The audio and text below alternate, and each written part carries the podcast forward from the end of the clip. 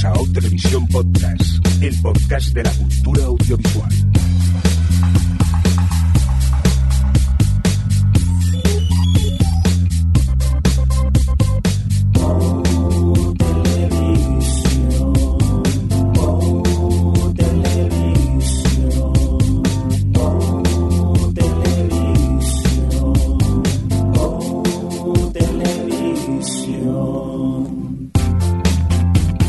Tal? Bienvenidos, eh, bienvenidas a O Televisión Podcast, eh, un podcast donde cuatro amigos nos reunimos pues para hablar de series de televisión principalmente. Eh, vamos a presentar al equipo, edición por ciento la de hoy, la 299. Uy. Eh, dicho en términos televisivos, la S16, Dios mío, E03. ¿Cuántos años llevamos haciendo esto? Esto, esto, esto, esto, Dios. Hola Adriana, ¿qué pasa? ¿Cómo estás? Quiero daros las gracias ¿Mm? eh, por haberme aguantado 299 capítulos. Jordi. Bueno, no, realmente sí. yo creo que no son tantos eh, tú y yo, ¿no? Vamos, eh, yo en el programa. Pero. Sí, yo pero creo bueno. que, que más veces has estado he sido yo, que creo que he fallado solo en uno. Pero vamos, tú empezaste un pelín más tarde, pero vamos que llevamos muchos años ya, Adri. Hay que ver qué, años, santa muchos paciencia tenemos los dos mutuamente.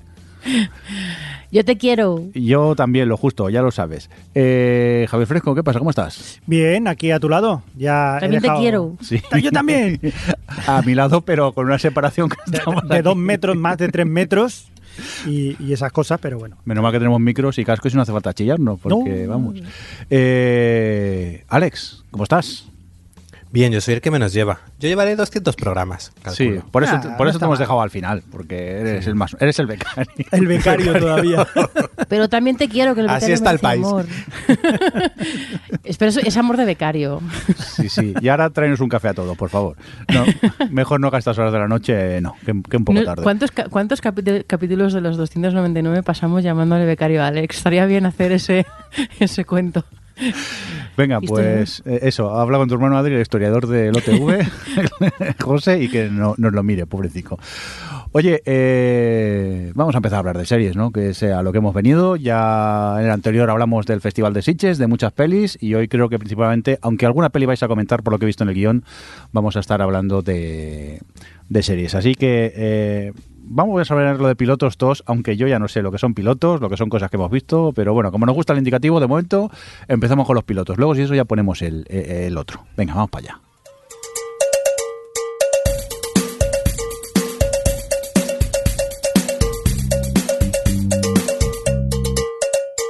¡Ay,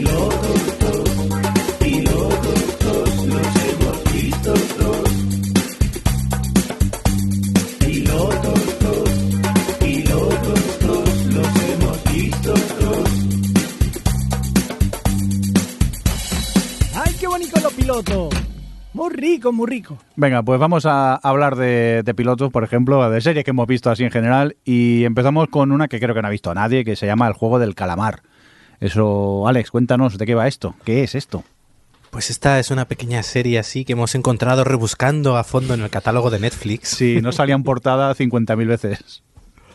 Pues bueno, por, si alguien ha estado desconectado de la Tierra durante el último mes y medio, El Juego del Calamar es esta serie coreana de Netflix que ha sido todo un bombazo, que eh, llevaba todos los números para convertirse en la serie más vista de la plataforma y que cuenta un poco, es un, Battle Royale, bueno, viene a ser que es un poco pues, el nombre que podría llamarse a este género de un grupo de personas que se enfrentan en un juego del que solo puede quedar uno. Y bueno, pues es una serie que ha dado el pelotazo.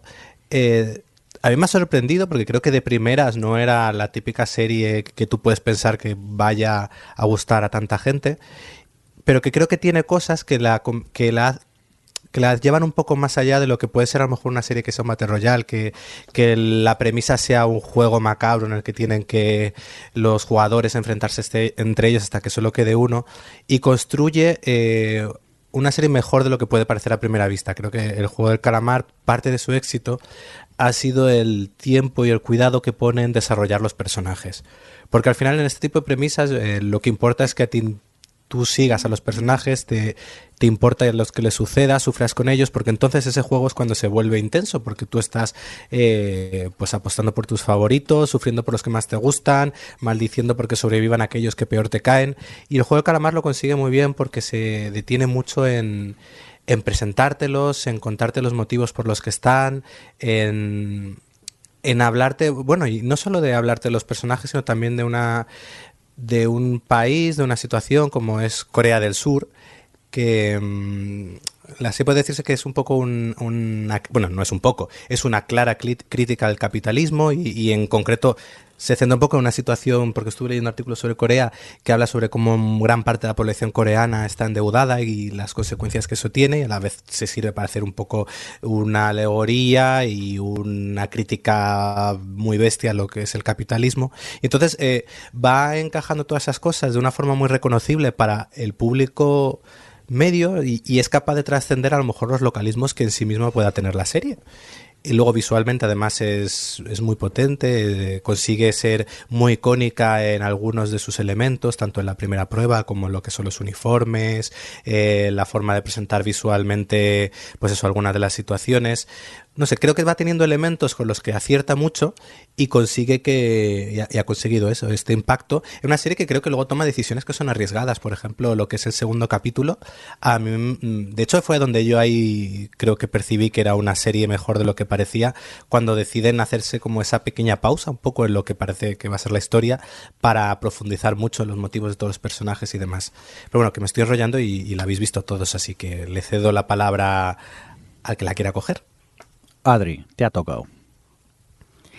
Pues bueno, es que Alex lo ha cantado muy bien. Realmente, eh, esto último que estaba comentando es que Mira que cuando ya sabemos que algo se hace como muy popular, llegan los listos de turno diciendo que no es para tanto, que le hemos visto mil veces y demás, pero creo que precisamente hay una cosa que hace el juego del calamar muy bien, calamar, que, que es que sí, que tiene un punto predecible, pero, pero en plan bien. Eh, y, es una mezcla, o sea, que, que es esta mezcla de géneros que yo creo que hemos comentado aquí alguna vez antes, o por lo menos seguro que lo hemos hecho en alguno de los, de los especiales de Sitches, de, de cómo eh, los coreanos lo hacen también mezclando cine social con el thriller, con comedia, con violencia y demás, y hace toda esta mezcla de géneros eh, y al mismo tiempo con un como con un un desarrollo que pueda parecer más que predecible, familiar, pero al mismo tiempo consigue darte estos momentos de giro o estas sorpresas o estas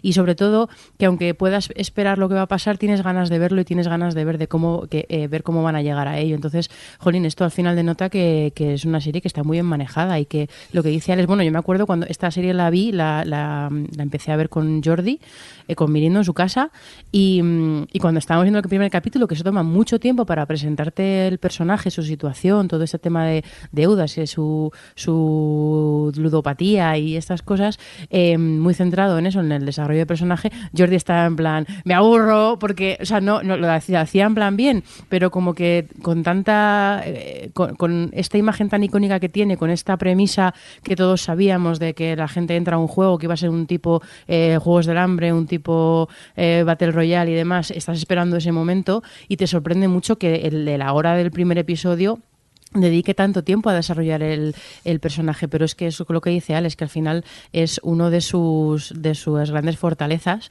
eh, y el hecho de que haya atrapado a tanta gente a pesar de esto, de que se toma su tiempo, de que de repente cuando parece, bueno, no voy a decirlo, el, el giro este que da, que toma una decisión que, que, no te esperas en un juego, que, o sea, en una serie que va sobre un juego que hay muchas personas, o sea, como que, que, que busca las formas de mantenerte siempre interesado y de mantenerte siempre alerta de qué es lo que te va a sacar el siguiente, a pesar de que pues bueno, te puedas identificar un montón de los elementos que tiene la serie y que los hayas podido ver en otros sitios. Al final, no sé, es, cuántas series salen ahora al año. Mil. Eh, es muy difícil encontrar algo original y precisamente lo que hace el juego de calamar bien es mezclar todos sus elementos para que, pues para que no, no, no parezca lo mismo de siempre. No sé qué os ha parecido a ti, Jordi, que, que, estabas ahí eh, con el primer capítulo en plan a ver si esto arranca. ¿Qué te ha parecido al final? Primero de todo, chivata Eh, Claro, por supuesto, por supuesto. La infiltrada. Yo soy la infiltrada y aquí hay, hay que ponerte contra las cuerdas. No, Y no, luego, eh. si, ya, o sea, si, luego, si luego ya estuvimos los cuatro, los, los, los dos en plan, ponemos otro, ponemos otro, hasta que me tuve que ir. Sí, porque si iba al metro, perdías el último metro. Si Sí, no, sí, seguimos perdí el viendo. momento real. Eh, cierto es verdad que a mí el primero se me hizo un poco cuesta arriba también, por lo poco que había oído, que era como una especie de Battle Royale, de no sé qué. Claro, yo iba como, ay, ay, aquí emoción, hostias, violencia.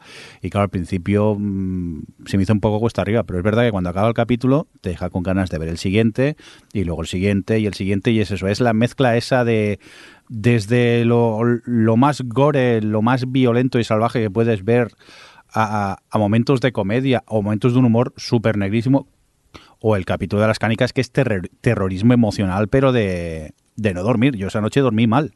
O sea, me quedé tan destrozado tras ver ese episodio que, que me costó hasta dormir. Pero es que lo junta todo tan bien y luego tienes esa crítica al capitalismo salvaje y a la maldad humana que si encima hay dinero por en medio, mm, dejadme, que yo voy primero, que a mí me enganchó de, de mala manera y la disfruta muchísimo de lo mejorcito de este año.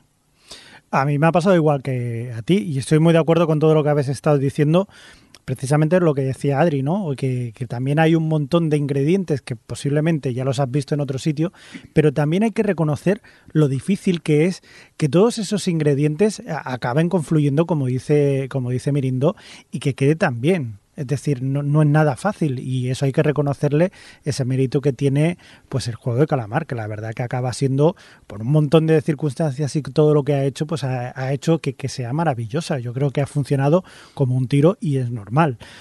Y, bueno, también me- me congratulo mucho en este caso que a veces eh, digo, ostras, es que Netflix está poniendo ciertas cosas que es un poco como un contenedor de muchísimas cosas, pero eso también no- nos permite que, que igual hace unos años no nos, eh, no nos demos cuenta de que igual hace unos años no nos hubiéramos puesto a ver una serie coreana tan ricamente. Y nosotros aún que estamos más o menos acostumbrados, pero que ahora es como muy normal para mucha gente ver una serie coreana y a mí eso me fascina. Es, es una forma también de esa globalización que ha llegado a nuestras pantallas y que, y que podemos disfrutarlas. ¿Y por qué no? Claro que sí. Son todos una serie de, de ingredientes y de elementos que hacen que sea que, que lo veas como muy propio también tuyo. Es que me encanta que saques eso porque desde luego hay- eh, precisamente con el juego del calamar tenemos el ejemplo claro porque bueno os habréis fijado que ni siquiera el title treatment o sea el título de la serie cuando empieza el capítulo está en coreano. O sea en ningún momento pensaban que esta serie lo iba a petar tantísimo fuera porque si no habrían tenido eh, pues bueno todos los assets ahí como internacionales o lo que fuera por lo menos el título del Squid Game que sí que sale en los, en los pósters en inglés eh, por lo menos tenerlo en inglés en, para, el, para todo la- el mercado internacional. Eh, y, y esto te demuestra que realmente al final lo que hemos hablado mucho no que el, el sistema de recomendaciones y de y un poco cómo funciona el homepage de Netflix funciona súper bien pero además el hecho de que de que sea porque funciona súper bien porque si de repente descubren un un, un underdog desde una serie que no se esperaban, como lo que pasó en su momento con Hill House, por ejemplo, y que lo identifican y de repente le dan más visibilidad y todo eso, pues bueno, porque es una serie americana y tiene como otro recorrido. Pero el hecho de que se cree un éxito inesperado con una serie coreana significa que efectivamente la gente está viendo más, más series internacionales y, por eso Netflix les está recomendando más series internacionales. Y la verdad es que está, está guay. Y luego, por supuesto, entra el elemento que, que, que comentabas y que comentado Javi, poco todo lo que estábamos diciendo, de que al final pues es una serie de, de una serie de elementos que funcionan muy bien y que son sobre todo identificables también para el mercado internacional, porque decía, decía Jordi lo del capitalismo rampante y es como, es, es cierto, pero le, no sé quién, creo lo leí en Twitter, no sé quién era. em, que decía algo así como que, que, bueno, que a ver, que decir que es una crítica al, capitalismo es como ver Get Out y decir, buah, llámame loco, pero creo que esto va sobre el racismo. Pero lo, pero, pero lo hace tan bien y, lo, y, y aunque sea muy poco sutil, pero lo hace de una forma que al final, como con todo, consigue que sea estimulante y que, y que pues eso, que quieras seguir viendo más y que te genere ahí un... O sea, bueno, en fin, eso es lo que estamos comentando, que, que maneja muy bien todos los ingredientes, así que oye. Puede, puede ser poco sutil, pero yo leí tweets que decían que era una crítica del comunismo. Así que la Cada gente uno está muy decide barrir, desubicada. barrer para su casa. Bueno, eso es- ¿sabéis Bueno, este entender meme lo que quieres. ¿Sabéis este meme de Willy Fina Society, no? Hay gente que lee el Joker de una forma y otra que lee el Joker de otra. Eh, pero claro, aquí me resulta un poco difícil ver a esos personajes en la mierda y, y- y creer ciertas cosas, pero bueno. Cada Por- uno con lo suyo, ¿eh? Por cierto, que se ha hecho oficial ya que habrá una segunda temporada. Eh, ¿La creéis necesaria? Tal y como acaba la serie, sin entrar en spoilers, o, o qué? ¿Confiamos Hombre, en el, el creador? Yo- me sorprendió el final y el final da para segunda, desde luego.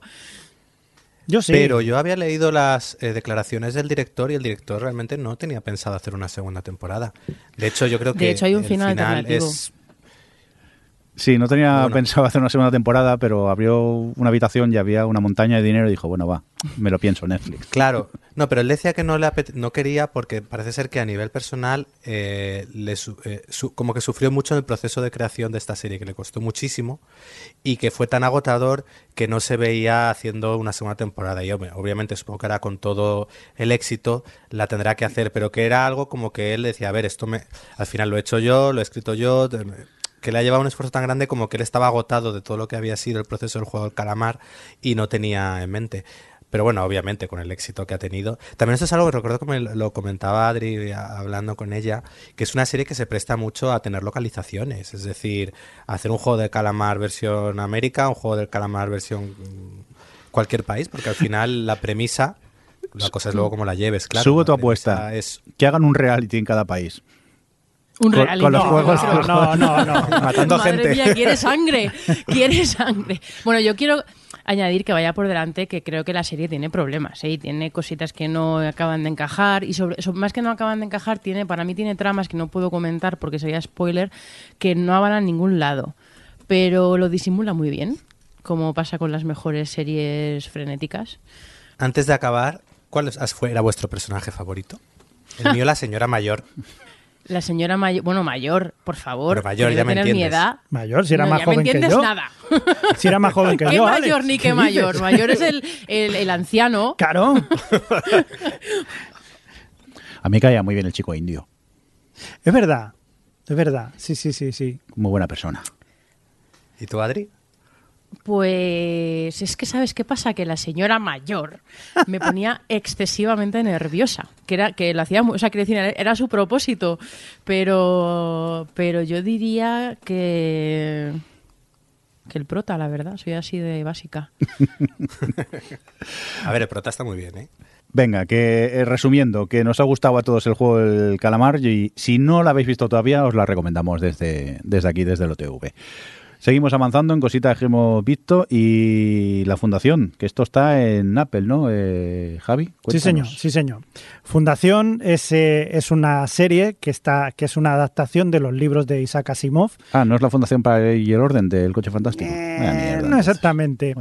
Bueno, de, de qué va la serie? Os explicamos un poquito. Es un sistema planetario que está regentado por una oligarquía que está regentada por precisamente unos clones que se repiten a sí mismos muchas veces y mantienen un imperio, un orden establecido, ¿no? Hasta que llega un matemático y les dice que todo ese imperio se va a ir al garete según sus cálculos matemáticos ya mismo, o sea, ya mismo y tal. Aparece también una chica que reafirma también eso y se lía la, se lía la de Dios. Entonces, a partir de aquí, pues eh, nosotros vamos a ir viendo eh, la evolución de ese imperio, qué es lo que está pasando en ese momento, porque en ese orden que se va todo al gareto con un montón de historias, y nosotros vamos a ir viendo eh, ese proceso en el que se va a fundar un nuevo planeta, que será todo una nueva civilización que intentará superar todo ese, ese trauma pero no sabemos muy bien por dónde va, ni cómo va, ni lo que está pasando. Así que la, la cuestión es ir viendo capítulo a capítulo cómo evoluciona todo y cómo irá todo. Para mí, para mí está siendo confuso, pero también hay que decir que yo, por ejemplo, no me he leído los libros y también hay que decir que a medida que van pasando los episodios te vas haciendo más a la idea de lo que está pasando. Supongo que ahí tiene que estar también un poco la gracia de ir descubriendo poco a poco qué es lo que está pasando, pero hay veces que para mí es un poco desesperante porque digo, y sobre todo si es semana a semana, que digo, ya no me acuerdo de quién es esta chica, digo, esta cómo sale por aquí, pero esto hace no hacía 34 años que había desaparecido, ¿qué ha pasado? Yo es que por eso he preferido esperarme que esté entera. Sí, sí, sí, sí. Yo creo que, que igual es mejor, ¿eh? Que, que sea, que sea todo juntito, porque si no, si tienen lagunas como yo, pues eh, ya, ya la has cagado. Pero desde luego es vistosa, es muy entretenida y, y bueno, Visualmente la gente habla muy bien. Visualmente es una pasada. Y yo, lo que pasa es que yo hay veces que lo estoy viendo, no me entero de nada, pero es como cuando te ponían el, el salvapantallas del acuario, que pasaban cosas, pues y tal. Y digo, no sé. Luego al final, al cabo de dos o tres capítulos, digo, ¡anda! Sí, el pececito ese resulta que era. pero bueno, poco a poco voy pillando eso. Es una lástima no haber leído los libros. Y no sé si iría mejor ver primero la serie y luego leer los libros o al revés. No tengo ni idea. No sé. Eso ya, no sé si alguno lo habéis leído. Yo he leído la, la trilogía de Fundación y te iba a decir que realmente es una adaptación muy libre. ¿Sí? Es decir, no...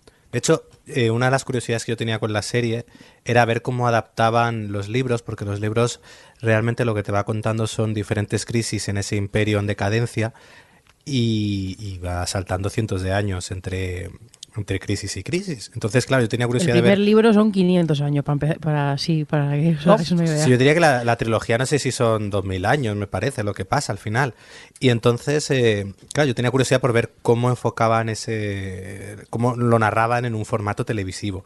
Creo que tiene aciertos como el hecho de usar un poco de ancla este emperador que se va clonando a sí mismo y que tiene a, su vez, me parece un concepto muy chulo de, em- del emperador que se clona y, es, está por triplicado, él en su juventud, él en la etapa madura y él ya cuando es un anciano y cómo pues eso se va perpetuando a lo largo de las generaciones.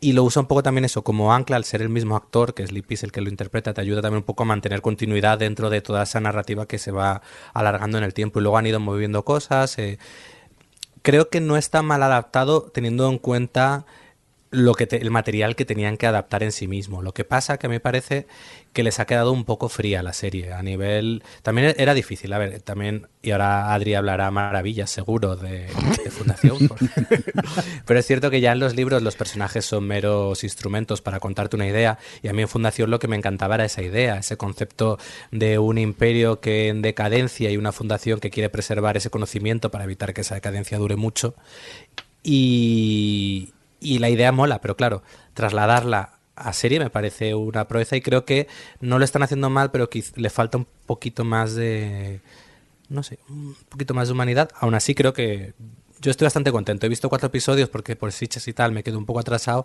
pero me está gustando, sin matarme. Y En- luego, bueno, los billetes que está echando Apple en esta serie, creo que eran 200 y pico millones lo que ha costado solo la primera temporada.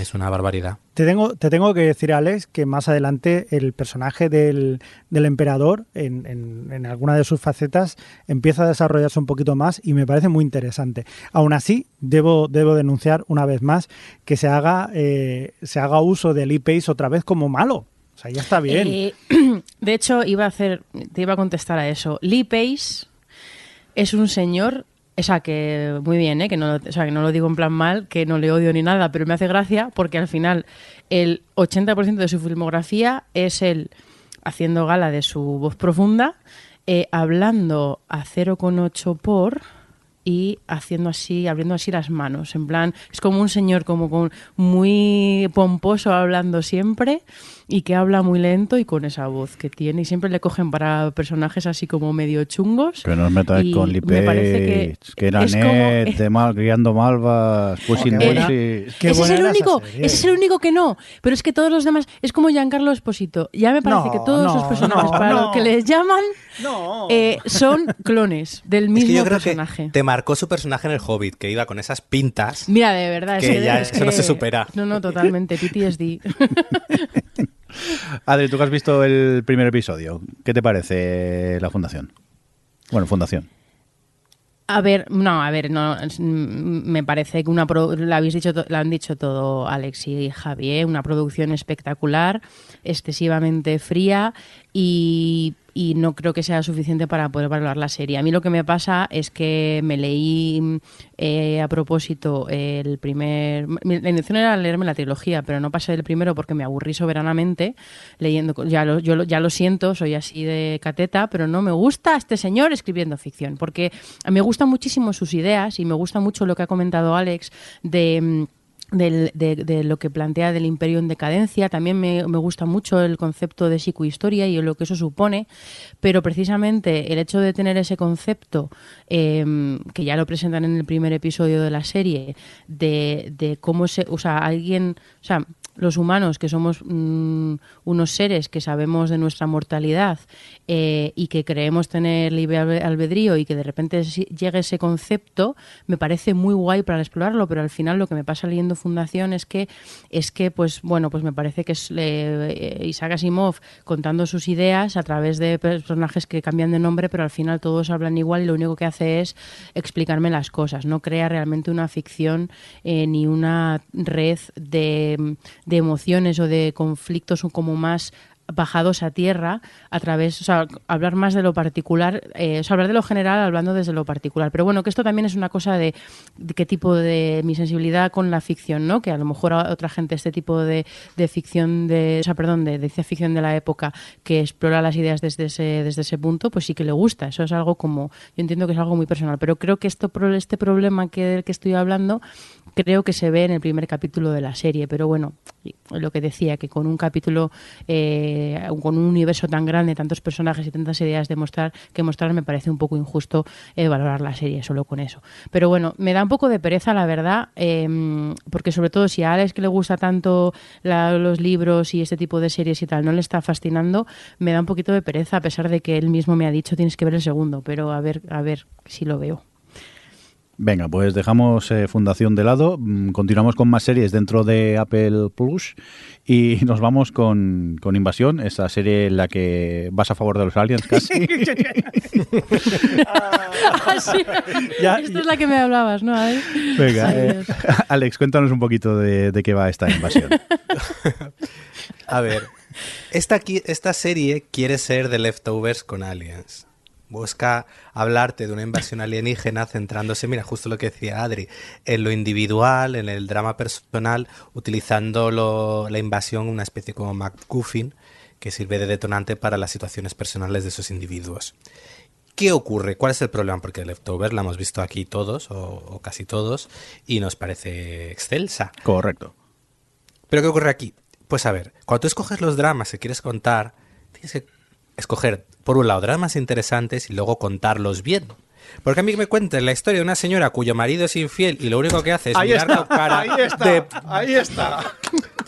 de no creérselo cuando llevas cinco capítulos que lo has visto todo o, o- o contarme de repente unos niños que se están es que no no no puedo con la serie porque los dramas que escoges son una tontería Sí, Alex, mira, eh, pero a ver, lo de los niños, mm, vale, pero la historia que cuentan mm, me- a mí me mantiene el interés. Igual que... pero, pero los niños de repente es otra serie Sí, completamente, ahí está el problema, Dices, que, que es una serie y- completamente distinta. Claro, es que no se parece. Igual que la historia del astronauta o la de la del militar. Que es que Pero mira, la del astronauta diría que es la quizás la única que entronca bien lo paranormal de la invasión con su drama personal. Porque bueno, el americano, hablemos del americano haciendo americanadas, disparando a diestro y siniestro porque es muy americano y, Sí. y tiene que hacer el americano. Que me con pero eso. Eh, ti- tiene mínimo interés. Pero es que la del matrimonio peleado, yo déjalo, ha engañado, da igual, que es lo que dices tú, llevas cinco episodios. Yo, a mí, a mí Bueno, me recordaba. se olvida de los hijos de repente. Sí, claro, y es que encima... Que era eh, como, perdona. eh, hay, hay, uh, hostias, explosiones y, y- y al lado y, y ellos dos discutiendo. Digo, no. A mí me recordaba cuando empezó la pandemia COVID, que nos confinaron a todos, y todavía había gente que preguntaba si, pero entonces hay, este fin de semana hay liga o no. O sea, pues tal cual. O sea, que, que dices, ¿en serio? Con la que está cayendo. No, es que, no, no, no, no sabemos lo que hay. Me da igual. Y, y lo que pasa, el resto de personajes. Si antes estábamos diciendo, Alex, por ejemplo, lo está diciendo en el juego del calamar, que al final lo que te acaba importando son los personajes, aquí los personajes es el que menos. De hecho, el que mejor me cae, el que más me gusta es Rick Astley de joven, que es el, el- el niño malo del, del autobús. O sea, que ese me parece maravilloso, pero el resto, a moríos todos, a favor de los aliens. Yo no sabía que Rick Astley tenía un pasado tan malo de pequeño. No, no, no, ¿eh? pero maravilloso. Es que es doble, es un clónico de Rick Astley. A ver, yo eh, estoy con, con Alex, que quieren irse al plan de leftovers, vamos a ser un poco y luego las historias pues son un poco flojas. Aunque mm, varias de ellas a mí de momento me mantienen el interés, aunque estamos igual. Son historias que, que tienen que ver con la invasión. Por encima de la invasión se habla muy poco. Yo sé que es una invasión extraterrestre por los títulos de crédito un poco y por el cartel que he visto, pero tampoco adentran mucho en el tema. Y eso es lo que, por un lado digo, me echa para atrás, pero es que me he visto, no sé si son cinco episodios los que hay disponibles y me los he visto en un par de días. Porque Sí, siempre que se la- acaban de una manera mm, que te apetece seguir viendo un poco más a ver lo que ocurre. Menos cuando sale el matrimonio, que entonces se me quitan las ganas. Matrimoniadas. Que aquí la criticamos los tres, pero los tres la llevamos al día. ah, ¿eh? sí, sí, sí, Correcto. sí, sí, sí. Es Pero que no os aguanto. porque, porque yo, yo quiero ver cómo acaban con ellos. O sea, A ver, hay Ay. que reconocer que la serie hace trampas también, porque usa a Max Richter de compositor, que era el compositor de Leftovers, Claro. y la intro parece de The Leftovers. Entonces, claro, tú entras en ese mood y de repente, pues, estás como engañado. Dices, no me vales, yo, yo creía que iba a haber algo bueno. Yo paré sigues. los créditos para investigar si es que eran los de The Leftovers los que estaban detrás de la, de la serie. Luego solo el compositor, por, por lo visto, pero que pintaba bien, pero luego por otro lado, es que digo, no me gusta, pero la sigo viendo. Algo no, tiene. Igual mejora, ya veremos, Sí, ¿eh? al final mejora, como todo. En la tercera temporada. Sí, venga, vamos a dejar Invasión de lado y... ¡Qué cabrones! Pero ¿cómo podéis ser tan...? ¿Lo habéis ca- ¿Quién ha cambiado el guion, mamonazos? Perdón. Vamos, se- según el guion, a la serie de Mercadona, Sueño Bendito. que tenemos en Prime de Amazon. Es que ahora, ahora, o sea, ahora habla Javi, pero es que es real que cuando estaba leyendo el guion he leído Mercadona, Sueño Bendito, y no me parecía fuera de personaje de Javi. O sea, yo me creería que Javi ha visto una serie titulada Mercadona, Sueño Bendito. Bueno, pues eh, tal como están las cosas, podría ser perfectamente, ¿eh? O sea que... ¿De qué serie estamos hablando, Javi, realmente? Bueno, estamos hablando de Maradona, Sueño Bendito, que es un biopic una de, de- de Diego Armando Maradona, Sí. que es, eh, bueno, es uno de los mejores, eh, fue uno de los mejores jugadores de fútbol. No hago spoilers si digo Sí. que, que ya murió, pero en este caso, pues estamos viendo los primeros 40 años de la vida de, de Diego Armando Maradona. Y, y, bueno, pues eh, se podría decir que es una vida de película, pero es que la verdad que Maradona fue un personaje, fue más allá de, de jugador, fue un personaje dentro y fuera de la, de la cancha. Perdona, Javi, es biopic, o sea, no es un documental. Es, Es biopic. Vale, de hecho, historia hecha por sí que actores, hay, sí, sí, sí. que hay verdad, o sea, hay mm, imágenes de archivo de algunos de sus partidos. Claro, estamos hablando de finales de los 70 y, y de los 80, ¿no? Entonces, claro, estás viendo algunas imágenes de archivo de algunos de los partidos que sí que hay, que sí que había, pero tú en verdad es lo que se llega a ver de partido es más o menos como cuando veíamos en Ted Lasso algunos de los partidos, es decir, actores haciendo de futbolistas y, y se ve muy poco algún regate y poco más, es decir, poco más. A partir de ahí, pues es ver la vida de Diego Armando Maradona, que era un jugador excesivo, como, como diría Valdano, en todos los sentidos. Es decir, de, como jugador era buenísimo y, y luego, eso sí, era un tío que, que le gustaba el placer, en- tanto del fútbol como fuera del fútbol. Y se metió en muchas movidas y todo lo demás. Lo que me parece interesante de esta serie es que eh, no solamente ves a este personaje que, que puede tener sus altibajos y tú ya sabes que es una ficción y que hay muchas cosas que se van a inventar y que no van a ser así, pero lo que me parece eh, muy interesante es verlo dentro de su contexto también, como estamos hablando, el, cuando empieza, que es el peronismo en, dentro de Argentina, como pasa con el, los golpes, el golpe militar, la, llegada de la democracia, también cuando llega a España a principios de los 80, cómo se va a Nápoles, con la camorra, con todo lo que pasa, y luego todo ese ciclo eh, vital que él tiene, su relación con la mujer, es decir, es, eh, es un espectáculo. En verdad es un espectáculo. Yo me parece que está. Es un poco confuso también porque utilizan a cuatro actores para dar en, en todos esos. eh, esas etapas ¿no? que tiene eh, Maradona llega a ser un poco confuso a veces, pero evidentemente llegas a verlo porque siempre llevan el mismo eh, la misma peluca de ricitos y ya está. Alguno de los otros personajes no, no cuadra tanto, pero va muy bien tener los subtítulos. En este caso yo re- recomiendo los subtítulos porque a veces no se le entiende muy bien. Yo no los entiendo muy bien porque estoy un poco así para allá. Y entonces con los subtítulos sí que vas viendo el nombre de quien está hablando. Entonces, cuando hay un actor que ha pasado el tiempo y lo han cambiado por otro, dice, ah, mira, este era aquel otro que sale por ahí. Estás mayor, eh, que Javi, estoy- estás estoy mayor. muy mayor, estoy yo. Yo lo he dicho, antes estábamos diciendo, digo, "Jo, si cuando empezamos televisión yo era muy joven. Si no digas O sea, nada, que me no, deprimo. no, no, no, no, no. Pero bueno, como que eh, si queréis verlo, si os gusta el fútbol, yo creo que os gustará eh, Maradona o Mercadona, sueño bendito. y si no, pues bueno, es un, un acercamiento también a una época y a una circunstancia de un jugador que, que fue excepcional. Yo creo que fue excepcional, sin duda. Muy bien, pues dejamos la serie del Mercadona de lado eh, y continuamos con más cositas. Eh, Alex, en Netflix, este Arcane o Arcane. Pues Arcane es una serie de animación basada, bueno, que sale del universo del videojuego League of Legends. Y bueno, yo me puse con ella porque vi alguna imagen, eh, me, gustó la, animación, no me parecía que tiene una animación chula de ver, porque yo lo que es el videojuego no lo conozco, no conozco nada del lore de, todo ese universo ni nada. Así que entré de nuevas y he de decir que vistos dos capítulos me está gustando. Creo que por un lado tiene una animación que es para no creerla, que visualmente es una pasada, que además ha debido de ser carísima, porque eso, este tipo de animación no debe ser nada barato. Es decir, que ya solo visualmente yo os animo a que le echéis, si os gusta la animación, os animo a que le echéis un vistazo al primer capítulo, porque es que es digno de, es digno de verse.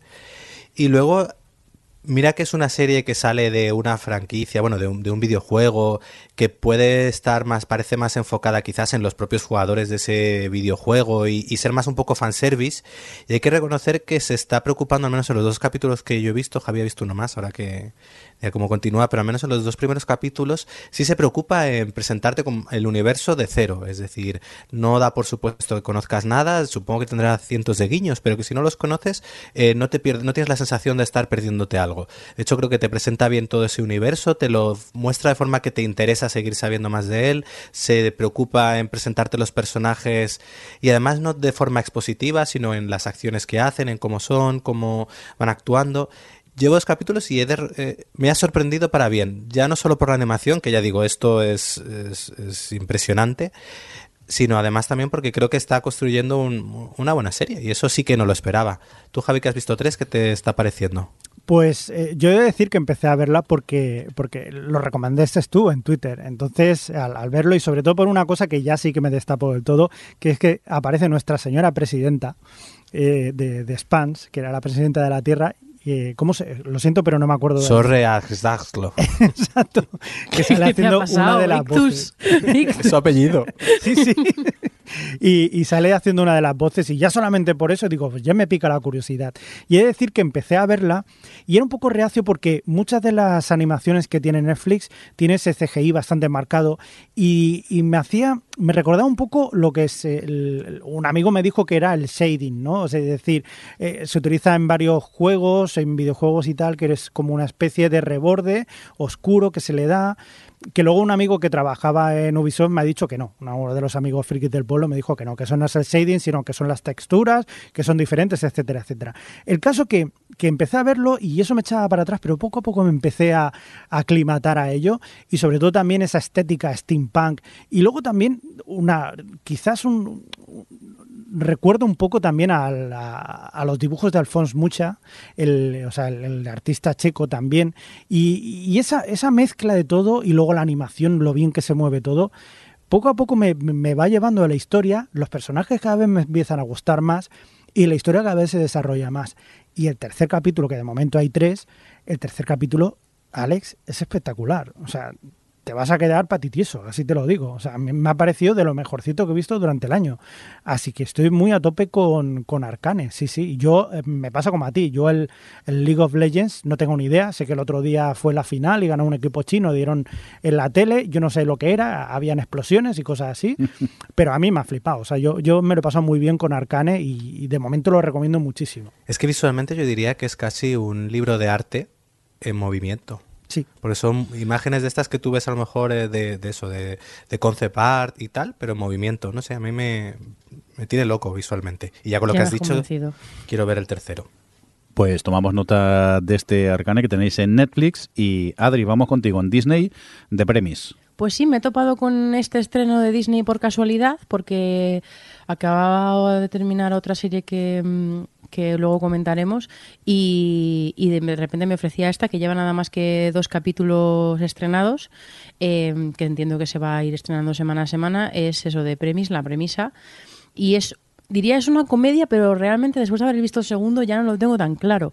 Pero está creada por BJ Novak, que es el guionista que también eh, aparecía, era uno, de los de los compañeros de la oficina en The Office. El, ay, ¿cómo era ese personaje en The Office? Eh, no me acuerdo cómo se llamaba. ¿Brian Bueno. o Ryan? O... Ryan, sí. Eh, y él es, él es el creador, de hecho se es- lo pone como BJ Novak presenta la premisa y sale al principio en plan, esto es una serie de comedia que he hecho yo. Y entonces empieza la serie. en los dos capítulos, entonces me perturba un poco. Eh, después de ver el segundo también creo que a lo mejor eso va a algún lado. No sé a dónde irá, pero de momento me parece un ejercicio mm, no sé, narcisista un poco confuso, que me confunde. Pero mm, la premisa son eh, capítulos autoconclusivos, es una antología que supuestamente tienen en común eh, que habla de temas como morales, mm, sociales. eh, supuestamente, o sea, con, como con premisas un poco provocadoras, ¿no? El primer capítulo, por ejemplo, es qué pasaría si en, una, un caso de, de un afroamericano que ha sido acusado por la policía falsamente, eh, la forma de probar su inocencia es que hay un señor eh, blanco hetero, que es lo peor, que, es, que tiene un vídeo casero porno de que detrás del vídeo por la ventana se ven las pruebas de que el señor, eh, de, que el otro es inocente, eh, qué pasaría con esta premisa, ¿no? Y un poco como, eh, porque además el, chico que tiene el vídeo porno, eh, vamos, el porno casero este que, que se ha hecho, va de aliado y bueno, pues en fin, se va desmontando durante el capítulo y este, este capítulo sí que es más como, sí que dentro de que está claro que quiere hacer discurso y que quiere reírse de ciertas cosas y de ciertos personajes eh, muy de discursos muy actuales, se, se, mm, se ve que tiene un punto lúdico y un punto cómico, a pesar de que en algunos momentos se tome en serio y que de hecho tiene algunas frases y algunas conversaciones en concreto que están muy bien traídas y que me parecieron bastante brillantes. Pero con el segundo, eh, ya la- el tono de sátira no me parece que esté tan claro. El segundo, la premisa es, ¿qué pasa si un señor cuya hija ha sido asesinada en un en una de estas tiroteos de instituto americano se hace se hace jefe de relaciones públicas de la Asociación Nacional del Rifle Eh, o por qué vamos. Y entonces es el, el capítulo empieza empieza así. Y qué, qué pasa que el segundo no es cómico. No es cómico para nada obviamente con esta trama. Eh, y entonces, y, también me, no sé muy bien qué pretende la serie ahora, porque el primero por lo menos hace esa mofa y hace esa sátira, pero con el segundo, el discurso de las armas este, está como muy, muy, como deletreado, ¿no? Está muy, ex- es, una mera exposición y como es un tema muy complicado para que realmente puedan profundizar en él o desarrollar más, más el personaje que la serie eh, en su en su mm, planteamiento te vende como que se centra en los personajes y realmente no es así, se centra en la premisa que de ahí se llama el título de la serie, pero eso como que al final se me queda a- muy a medias y también ha perdido un poco el tono que tenía en el primer capítulo, así que ahora mismo estoy súper confundida con esta serie. Pero bueno, creo que de momento me está una cosa que he visto así como de casualidad, que no había leído nada sobre ella, no tenía ningún tipo de expectativa, tengo curiosidad de ver hacia dónde va con el resto de los episodios y sobre todo qué tipo de tono mantiene o cuál va, cuál va a ser el elemento común que va o sea, que, que va a tener cada capítulo, más allá de que todos sean temas, pues bueno, de, de, mm, de conversaciones sociales muy actuales, pero, pero bueno, conversaciones político-sociales. No sé, ya os iré contando, no sé si os ha llamado para verla. Yo de momento yo no diría es una serie que la recomendaría, creo que es curiosa y, y yo voy a seguir por, por ver un poco, ya solo por amor al arte, por ver por dónde van. Pues y sobre todo porque BJ Novak tiene que salir en cada episodio diciendo, esta es mi serie, ahora, ve- ahora te dejo con el capítulo. venga, pues eh, tomamos nota de, de premis. A mí, bueno, a mí es que todas me pican la curiosidad y si pudiera las vería todas, pero a veces no hay tiempo. Yo quiero ver quién es el J este. Es el que salía en The Office. No, tampoco he visto The Office, pero solo por la presentación ya mola. Luego igual no, no veo el resto, pero hola, soy... ¿Cómo no has visto The Office? A mí The Off- en. The Office su personaje me caía fatal. Sí, está, Bueno, estaba hecho Sí, también es que para era eso un era bastante lo peor. Sí. Oye, eh, continuamos, vamos avanzando. Eh, en Prime Video, Alex, está Geo. ¿Qué es esto? Pues es un reality. Reality, sí. No, bueno, no es un reality, es un documental. es un reality, al igual que las Housewives es un reality, pues es un reality, pero de geos. Aquí vamos a... Eh, bueno, básicamente es, es un docu-reality que te presenta el proceso de selección de los geos, eh, pues esta unidad de élite de la policía española. A ver, yo solo he visto por ahora el primero y, y he de reconocer que es- me ha llamado la atención por lo bien realizado que está. Es un reality que sabe muy bien lo que te quiere contar y cómo te lo quiere contar y decide tirar por la épica, por los planos con dron muy espectaculares y por situaciones al límite. La verdad que, que el proceso de selección es bastante extremo y al menos en lo, lo visto en el primer capítulo me gustó la forma en que te lo contaba.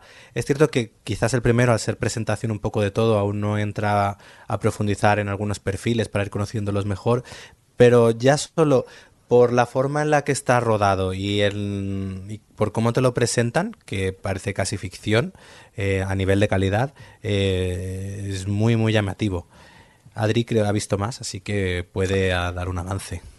Yo, yo voy a contar qué me ha parecido, pero bueno, y en mi ejercicio de transparencia vaya por delante que esto es un Amazon Original de España, eh, hecho por mis compañeros de no ficción. Entonces, bueno, eh, a lo mejor algunos dirán que mi opinión es, no parcial, pero ya sabéis que aquí eh, solo habla solo de las series que me gustan mucho.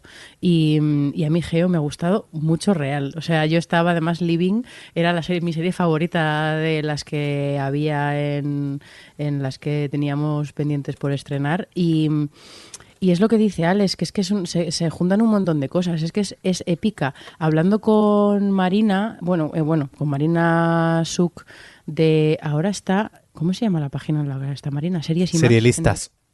O serialistas, cierto. Em, me decía, es que, es que parece hermanos de sangre. Y es verdad, porque tiene por una parte esa, esa epicidad, aparte de que la cabecera tiene un punto de hermanos de sangre importante, em, tiene esa epicidad y por el otro lado está todo como muy estructurado narrativamente en torno a, eh, pues, pues bueno, al que ellos están haciendo, como ideales es un poco reality en el sentido de que, de que ellos fácilmente se podrían ver como competidores entre unos y otros porque al final es, mm, pues son un montón y, y no pueden quedar todos, eh, todos no se pueden convertir en geo. Entonces, eh, realmente construye muy bien la narrativa de que en el fondo so- son compañeros y tienen que eh, crear como esa unidad eh, de gente que al final van a, vender la vida, el real, porque al final no nos olvidemos que estos son personas, van a depender de sus compañeros, o sea, su vida va, va a depender de sus compañeros. Entonces, creo que la narrativa está muy bien construida al principio, lo que dice Alex, un poquito más desde lo general y luego poquito a poco, según van cayéndose candidatos, pues eh, se van centrando en personajes más concretos y creo que está como muy bien estructurado. Y luego, a ver, es que es loquísimo, o sea, las pruebas que le hacen a estos señores es- es- son inhumanas para empezar. Y segundo, em, bueno, es que cuando llegas al capítulo 7, que ya hay ahí, ya claro, llegan. Porque no solo es un proceso de selección, sino también es un proceso de, entrenamiento. Y están casi un año con este proceso en el que les están también enseñando a ser geos y hacen pruebas, o sea, hacen misiones de prueba y misiones, yo que sé, hay un asalto a un barco en el océano que te queda loco de cómo está eso rodado. Eh, el capítulo 7 es que tiene de todo y encima que habla de cliffhanger, que, que, que es que es mi capítulo favorito. Pero, mm, pero yo lo recomiendo un montón, la verdad. Yo creo que, que es un docu-reality muy, muy guay. Y esto a ti, Javi, yo creo que te puede molar. Pues no lo sé, porque yo creo que sí, que me puede molar, pero me puede dar un poco de remordimiento cuando empieza a ver a toda la gente corriendo, saltando. Yo que me canso para ir al Mercadona Sueño Bendito, pues no lo sé decirte. Y hay que decir que para mí ha sido un título bastante engañoso. Eh, decirte, no sé si sabéis, yo soy geólogo, entonces claro, veo geo, digo, ¡guau, chaval, me vengo arriba! Pero cuando veo a la gente correr, digo, no, no son geólogos, no. Que es se que es muy difícil hacer una serie épica de geólogos, Javi. Ya, ya, supongo que no. Ahí mirando rocas con, y con, con un pincelito. No te creas, luego hablaremos de una serie que ya verás, ya verás, que acaba siendo épica de la cosa menos eh, sospechosa para ser. Clickbait, clickbait. Ya, Ya te luego, hicieron- luego hablaremos, no sé- luego hablaremos. Ya sé que no son geólogos en sí mismos, pero ya te hicieron, ya sé que son arqueólogos, pero tienes Jurassic Park, que es gente con descubriendo rocas y que y pasan cosas. Jurassic Park. O sea, ha comparado un geólogo con un un arqueólogo. uy, Adriana, un pídele perdón. He Pídele dicho que perdón. bueno, bueno. Dicho que son arqueólogos, Que- pero o sea, se que, ¿qué pasa? Que hay beef, hay beef entre los perdón. geólogos Que y no los son arqueólogos. que son paleontólogos, por Dios. Uy, uy, bueno, uy, eso, paleontólogos, perdón, perdón, perdón. Te ha De pedido esta. Javi se vaya a abandonar el podcast. No, es real, estoy, estoy mereciéndome eh, que me insulte. También te digo una cosa, tanto arqueólogos como, como paleontólogos, ninguno corre, así te lo digo. si, si ¿Para ves a va a alguno correr un correr, si ya, ya llega tarde? si ves a un geólogo correr es que va a explotar un volcán seguro, pero poco más. O sea que- No. Venga, pues dejamos beef aparte, no os peleéis, haya paz entre vosotros, aunque lo que has dicho Adri es para ofenderse, Javi, yo estaría hiperbojeado. Yo no es que quiera liarla, pero uh, Adri lo que ha dicho. Te pido perdón.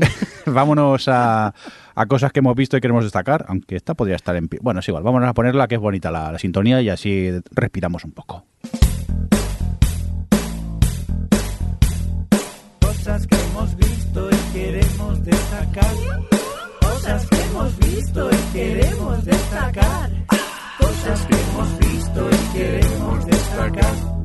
Cosas que hemos visto y queremos destacar.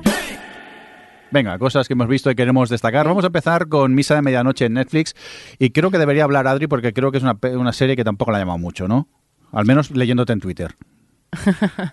Eh, no, la he odiado. No, eh, pues vamos a hablar de Midnight Mass, Misa de Medianoche, que es eso, una serie de Netflix, como dice Jordi, eh, de Mike Flanagan, que quizá le reconoceréis por su serie anterior, que también nos encantó y creo que varios la pusimos entre lo mejor de su año, que fue La Maldición de Hill House. Y es un director que ha hecho bastante cine de terror y, bueno, eh, ficción de terror. Y Midnight Mass es, eh, pues eso, una serie... Ay, ¿cómo lo cuento? Que, claro, es una serie Eso, que... cuidado. Sí, sí, voy a, voy a intentar ser súper cuidadosa. El que el protagonista es un chico joven que acaba de salir del... Bueno, el protagonista, pero bueno, empieza, empieza la serie con un chico joven que acaba de salir de la cárcel eh, después de pasar cuatro años en prisión porque pues estaba borracho y atropelló a una chica y, la mató. Y entonces, a través de su vuelta a su casa, eh, su casa está en una isla mm, remota que... en la que vive pues hay una comunidad de personas que viven allí que es una comunidad bastante cristiana eh, bueno bastante católica eh, devota y que además está un poquito en horas bajas porque bueno pues hubo ahí una movida con un chapapote. Entonces bueno pues eh, también están económicamente están regulín y bueno pues llega es un poco la vuelta de este de este muchacho que durante eh, su estancia en la cárcel como y todo lo que le ha pasado, como que ha perdido un poco la fe. Y esta, esto es como la entrada un poco a la serie que nos que nos pues bueno pues vamos conociendo un poco cómo es esa comunidad cómo es el cura del pueblo todos sus padres toda la gente que vive allí y su relación sobre todo con la iglesia y con la religión em, y demás. Y bueno pues pues hasta ahí puedo leer la verdad. Y mm, y bueno, esto, o sea, Midnight Mass es Stephen, es como, es, es como si alguien adaptara a Stephen King, eh, pero sin ser Stephen King y con final bien. que es, No como los de Stephen King. no como los de Stephen King. Y es como, es como si, como si eso, como si Stephen King eh, tuviese un hijo con The Leftovers.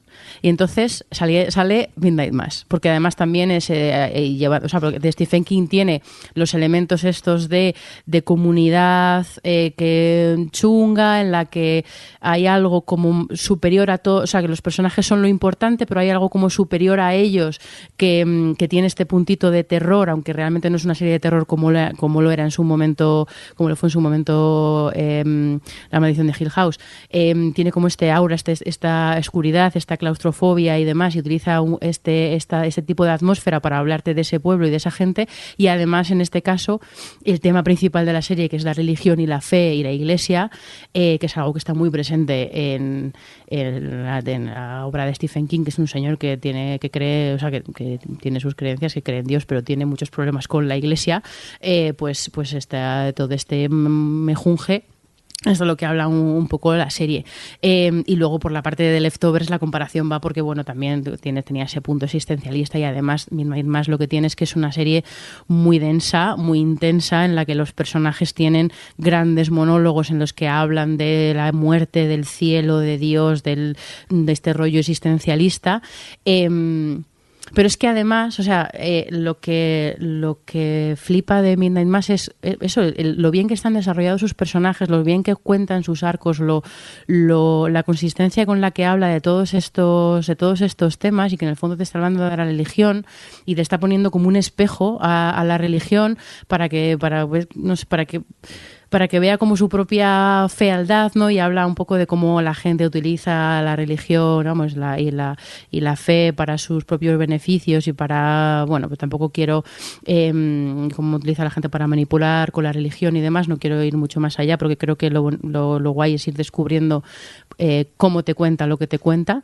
Em, pero, pero eso, a mí me flipa la, la- cómo combina eh, esta densidad y estos monólogos y esta, este drama de personajes con el gore flipante y la violencia eh, y con, con que estás en un minuto eh, ahí metido a saco dentrísimo de una de, de- alguien que está hablando, filosofando sobre la muerte y en el minuto siguiente estás con un final de capítulo que, que quema trama y que no sabes, y que, y que te lleva a sitios que no esperabas en ese momento y que te sorprende y que, y que bueno, pues y, y como que combina estas dos cosas todo el rato y te mantiene al borde del asiento pues prácticamente los siete capítulos que cada, cada uno es más flipante que el anterior, la verdad, y ya me callo que no estoy... Alex, por favor, que sé que a ti también te ha gustado mucho.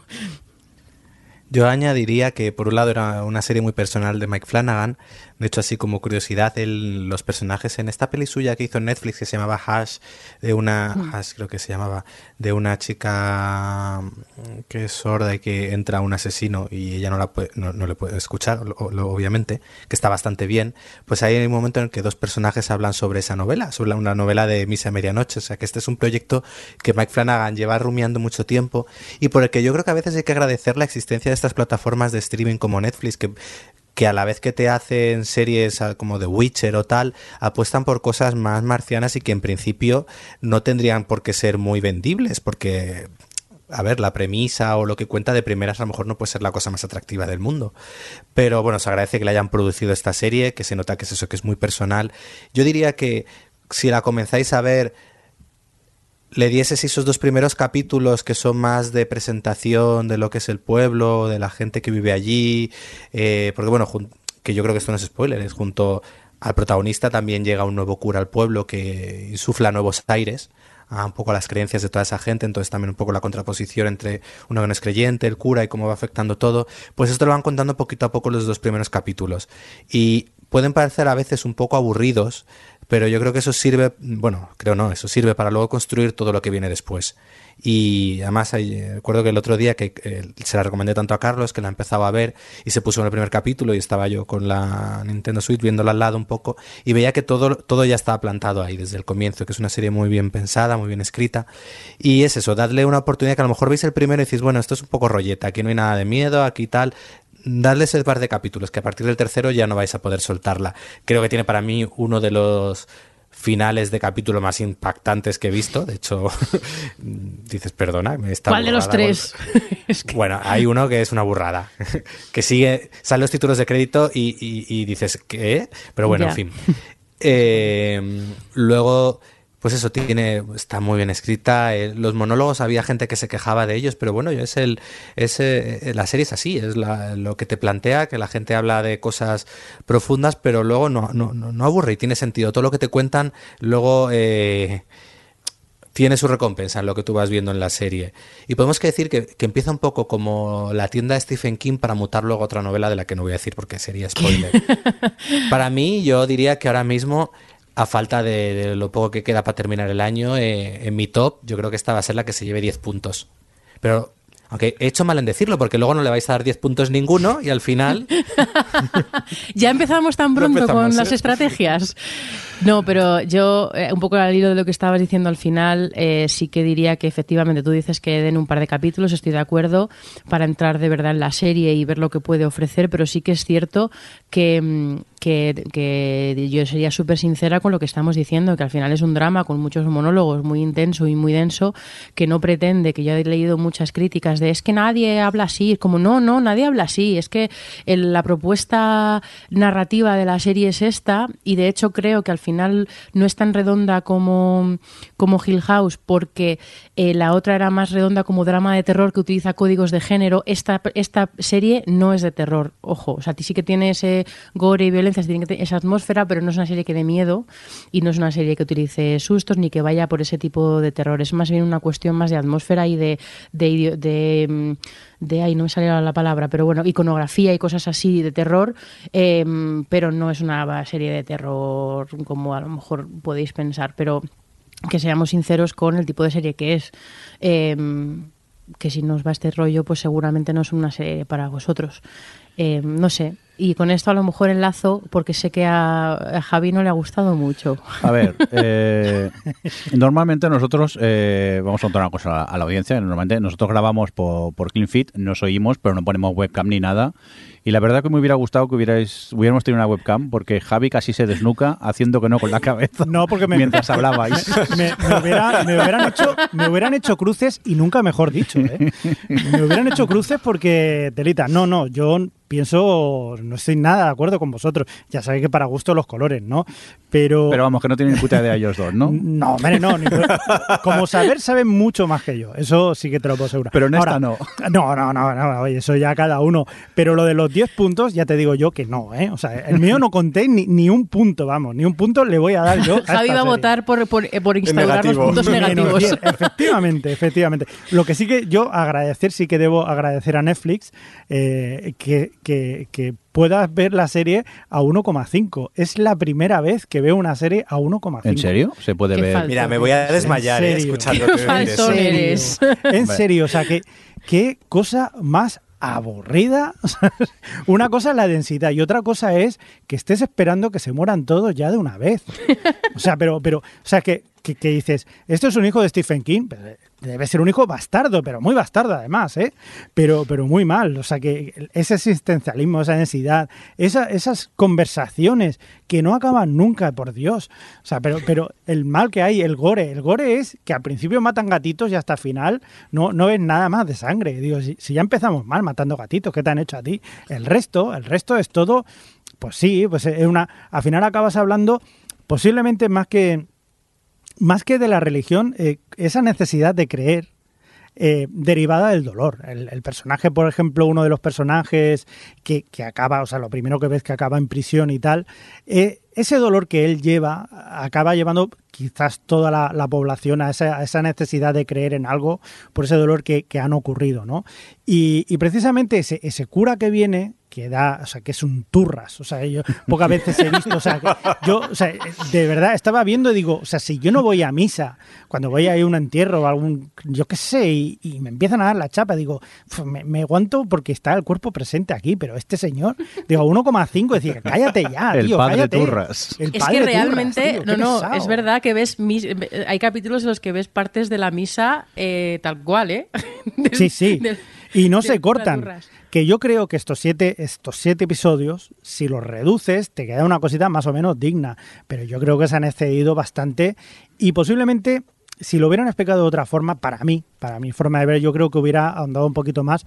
Por eso precisamente, porque eh, esa idea, esa idea de, coger y, y de necesitar esa creencia para suplir o, o para mitigar ese dolor que tienen todos los personajes me parece muy interesante, pero claro, dentro de un contexto que no lo metas ahí dentro de, terror porque de terror tiene menos el final, que al final yo aplaudía. Y, el final de ese, ese capítulo que decís que es maravilloso y tal, o sea, que, que, que te quedas loco, yo aplaudí, de verdad. O sea, yo, yo cuando pasó aplaudí, digo, menos mal. Dios, nunca mejor dicho. Sí, lo siento, soy, soy una persona que no tiene sentimientos, pero lo siento, pero es así. Entonces la recomiendas, ¿no, Javi, por lo que has dicho? Sí. No, pero, pero yo solo voy a, o sea, solo tengo un pero a tu, a tu Venga. este porque tienes derecho a estar equivocado, pero, pero, pero de verdad, deja, no, no, seas como mi padre, que cada vez que ve una serie es como, bueno, no está mal, pero habría sido mejor en una película. Es como, es que no te gustan las, las, las series. No, no, sí me gusta. No te gustan las series. No, señor, no señora, porque a mí me gusta la, O sea, ya te digo, esta idea me ha gustado y me ha gustado los personajes como están y cada uno va mostrando todo lo que hay. Y yo creo que es necesario verlos en profundidad para saber todo lo que está pasando, pero es que se excede en ese, en ese, no en ese dolor, sino en esa, esas conversaciones tan pesadas, tan densas, que ni a 1,5 se acaba. Y el cura, por Dios. el, actor que hace del cura, la verdad que yo le imagino recibiendo los guiones de los capítulos diciendo, a ver, una, dos, cinco, ocho páginas seguidas hablando yo solo. No, el tío se lo ha currado, ¿eh? O sea, desde luego. Eso sí. Bueno, pues nada, una serie que crea aquí pelea en el OTV. Hacía tiempo no nos pasaba. Pero esto es maravilloso porque así ahora la gente lo tendrá que ver y dirá, ostras, pues sí, pues no, pues a medio no te va a dejar. Eso está bien. Venga, eh, Adri, cuéntanos, después de misa de medianoche, este Only Murders in the Building, cambiamos totalmente de, estilo. Pues eh, solo asesinatos en el edificio es eh, eso, es una es un es, cine o sea a ver cómo lo digo es es, un podcast es un podcast es un podcast. Es un, es un true crime de comedia hecho serie. Em, que bueno, son, son un, es un edificio de Nueva York, de estos así eh, de gente bien, un edificio enorme, em, y sus tres protagonistas, que son Steve Martin, Martin Short y Selena Gómez, em, de repente hay un asesinato en el edificio y ellos tres son como muy fans de, de escuchar podcasts de estos de True Crime y y hay, hay, bueno, hay un asesinato, hay un, aparece un cuerpo en el, en el edificio y que la policía dice que es un suicidio, pero ellos no lo tienen tan claro. Entonces, este trío, que es, es un trío bastante improbable, pues se juntan para investigar un poco qué ha pasado, qué hay detrás de este, de este suicidio, eh, suicidio que ellos creen que es un asesinato, porque quieren hacer su propio true crime. Y además lo hacen en tiempo real, según van descubriendo, investigando tal a lo largo que, que pasa la serie, pues eh, van haciendo el podcast este. Y, a mí la verdad es que me ha parecido, es un poco, si visteis en su momento una serie de HBO que era Born to Death, a mí me recordaba, me recuerda un poco ese tipo de tono. Cada, a mí, cada capítulo tiene una voz en off, un poco como, como podría ser, bueno, porque sí que juegan mucho a, a tener esa estructura de, de, true crime y de podcast, pero aprovechan muy bien que cada capítulo tenga una voz en off diferente o el protagonista sea un capítulo, o sea, un, personaje diferente y aprovechan para jugar un poco con esa estructura y hacer ese homenaje a la vez que está haciendo la sátira. Tiene un capítulo, por ejemplo, que está centrado en uno de los, de uno de los vecinos del edificio que es sordo-mudo y que todo el capítulo es, es casi mudo y como ejercicio de estilo me pareció como bastante interesante. Eh, y bueno, en general, eh, pues es como. Es bastante chorradilla, pero es una chorradilla que está bien traída y que a mí los capítulos se me pasaban muy entretenidos y me hacía bastante gracia. Y los. los, los como toquecillos así de, de, parodia y de homenaje que tiene a este mundo del podcast, también un poco a través del personaje de, de, Martin, de Martin Short al, mundo del, del, entretenimiento. Bueno, realmente el de Steve Martin, que también hace como un actor venido a menos, tienen como muchos, muchos guiños un poco al mundo, a la industria del entretenimiento. No sé, creo que tiene como un montón de elementos que al final a mí me funcionaban y se me pasaban los capítulos bastante entretenidos y, y siempre metían personajes nuevos y al final la he, visto con mucho gusto, la verdad. ¿Y Jordi, qué te ha parecido? Yo, pues comparto mucho lo que dices. Encima es que los finales, mm, esos mini cliffhangers del final, te, mm. apetecía seguir viendo más episodios y yo me lo he pasado muy bien. Yo me he reído mucho con, ella, pero a mí eh, el tandem eh, eh, Steve Martin Short me, me, funciona siempre muy, muy bien. Y la incorporación de, de Selena Gómez en ese dúo también me, me funciona muy, muy bien. A ver, es mala actriz, ¿eh? es muy mala. O sea, es, es, muy más que mala, es muy limitadita. Pero justo para el papel que tiene, como el tiene papel un que hace... misterioso, pues, pues le va bien. Pero vamos, que yo la recomiendo porque es eso, un poco parodia, pero hecha desde el cariño de los podcasts de, True Crime. Y, es lo que dices tú, episodios corticos que, pasan volando y, que se pueden ver. Y que yo también la, la recomiendo. Alex, creo que has visto tú el piloto, ¿no? ¿Solo?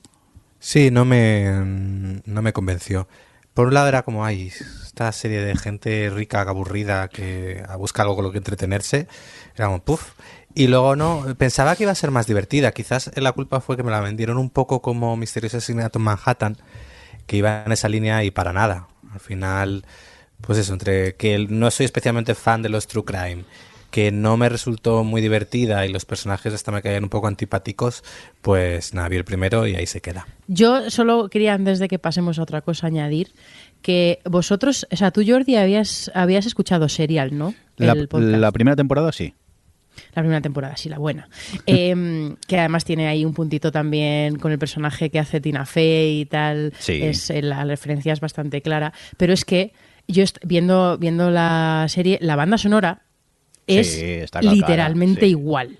Pero igual nivel que cuando suena, a veces el, el pianito este en en un key, que no me sale la palabra, como muy, muy alto, Sí. eh, me revolvía, o sea, no, no, no me revolvía el estómago, pero me salían las mariposillas de cuando en su momento teníamos capítulo nuevo de Serial y empezaba el capítulo con la música y yo decía, madre mía, tenemos un nuevo capítulo de Serial, porque es que, no- es que el nivel de living que tuvimos con Serial fue bastante importante. Eh, y después de tres capítulos así dije, voy a mirarlo porque este tiene que ser el mismo compositor y ya le vale eh, reciclarse a sí mismo de esta forma. Pues no es. Se han no es el mismo. Se han copiado. Y no solo eso, sino que encontré que estaba que, que varios tweets que está enfadadísimo, indignadísimo, porque ahí nadie la ha llamado. en plan, oye, a lo mejor un poquito de derechos, pero es que es es flagrante, o sea, es, es flipante que esta gente no, o sea, que no sea, que no, mm, pues eso, que no tenga un, un agradecimiento o que no, que no lo hayan gestionado de manera legal, porque, mm, vamos, me parece clavadísimo la, la música. Sí, sí, bueno. es que eh, al principio parecía que fuera la, la música de Serial directamente. Luego te das Sí, cuenta sí. Que, que es distinta, pero sí, sí. han- Se llama homenaje. Sí, es verdad. Pero homenaje, homenaje, homenaje, y hay sí. homenajes y homenajes. y, el, y el compositor original, que estoy aquí.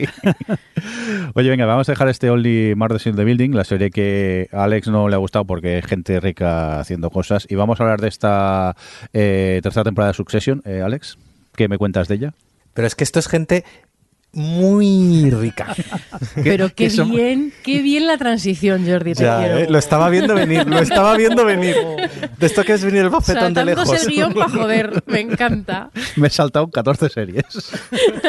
Solo por joder. Venga, cuéntanos, ¿qué pasa con la tercera de Succession? Que estáis todos revolucionados. Pues que ha vuelto tan tan buena como se fue en la segunda temporada. Eh, bueno, yo, yo creo que ya he hablado aquí de Sucesión otras veces, que es es esta serie que pues eso que sigue a esta familia eh, que bueno a esta familia que es dueña de una corporación de de, comuni- de comunicaciones en la que está el patriarca que en breve pues va a tener que elegir sucesor y a partir de ahí bueno es lo que comienza toda la serie y ya estamos en la tercera temporada en lo que ya ha habido traiciones dentro de la familia en la que tiene- se dividen los bandos entre unos y otros y entonces bueno es, eh, es un gozo es un placer verla. Eh, tiene esa parte que tenía eh, Juego de Tronos que, que disfrutabas mucho de las intrigas palaciegas de quién traiciona a quién y tal. Pues esto es así pero con muy mala leche gente muy rica haciendo cosas muy de gente muy rica que tú no habrías pensado que se hacían así.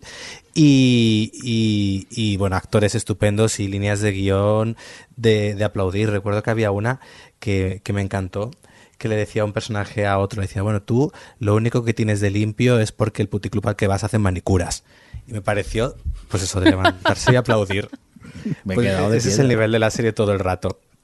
Es, eh, bueno, llevamos nada, tres capitulillos y está siendo pues todo lo que esperábamos. A ver, cogió en la segunda temporada, es una serie que empieza un poco lento, los primeros cuatro o cinco episodios se, se está encontrando, a partir de ahí va hacia arriba, la segunda temporada fue monumental y esta mantiene el ritmo perfectamente. Así que bueno, si no le habéis dado la oportunidad, poneros con ella en HBO Max porque es- se disfruta cosa mala. Muy bien, tomamos eh, nota de esta tercera temporada de Succession. Y Adri, vamos contigo, Sins from a Marriage. Eh, es una serie de HBO que, que, bueno, es una adaptación de la serie homónima de Ingmar Bergman de los 70.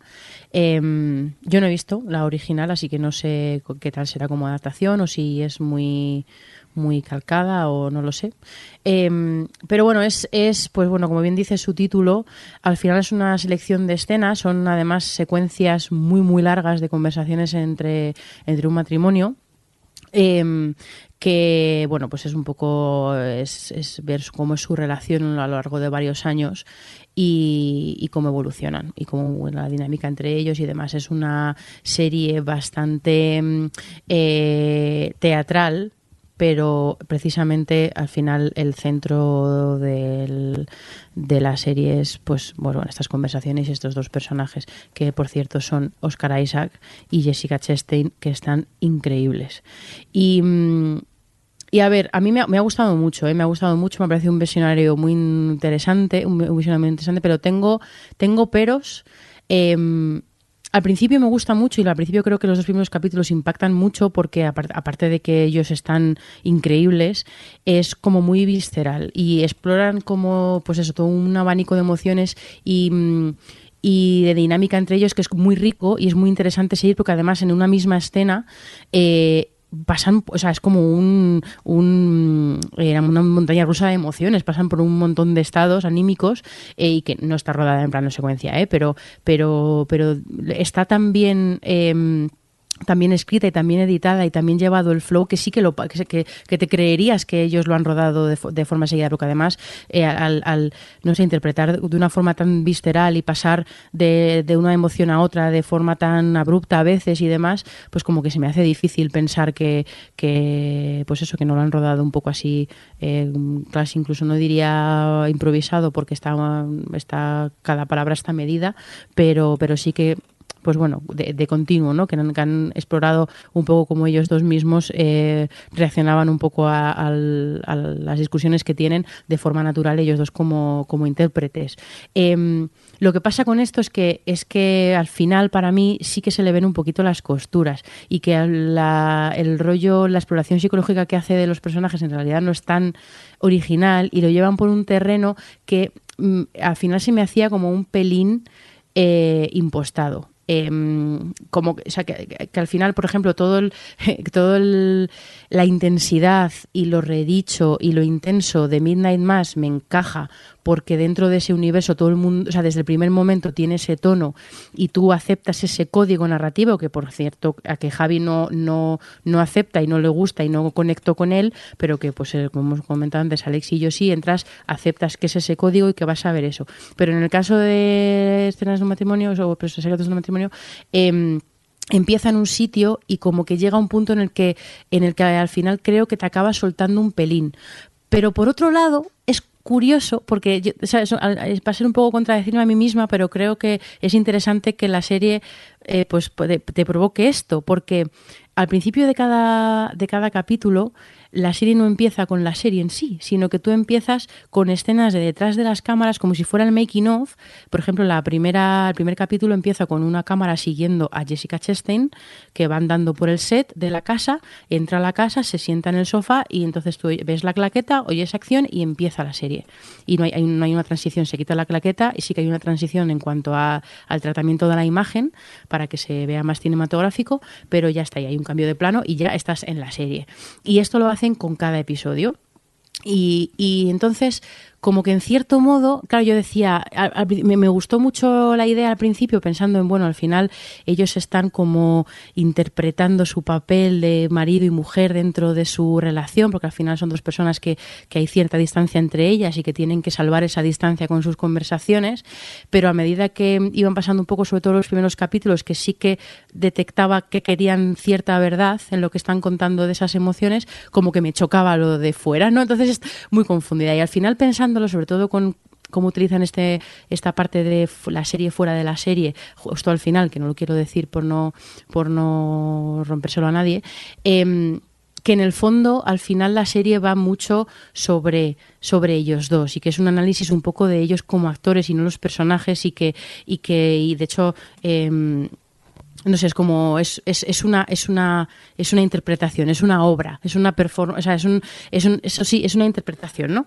Y mm, y no sé, y luego al mismo tiempo, es que estos son todo contradicciones, al mismo tiempo, cuando empieza el capítulo y entras y llevas 20 minutos, son como de una hora o así los episodios, una hora, una hora y diez, depende, Oscar, o sea, los dos, Oscar Isaac y Jessica Chastain, desaparecen en sus personajes, que es absolutamente alucinante.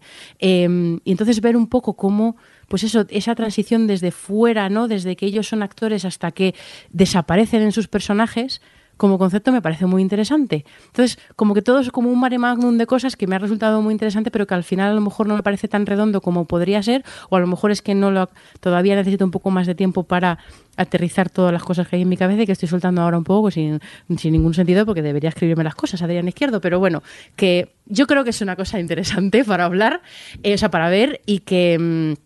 Que ya solo por verles a ellos dos merece muchísimo la pena. Es hay que sentarse a ponerse. El Javi no la veas, eh, corre muy rápido en la otra dirección, pero pero pero bueno a mí a mí me ha parecido un visionado súper interesante y me gusta que una serie, aunque a lo mejor haya cosas que me choquen, me haga pensar todas estas cosas. La verdad se agradece mucho. Pero, ¿qué concepto? Esa...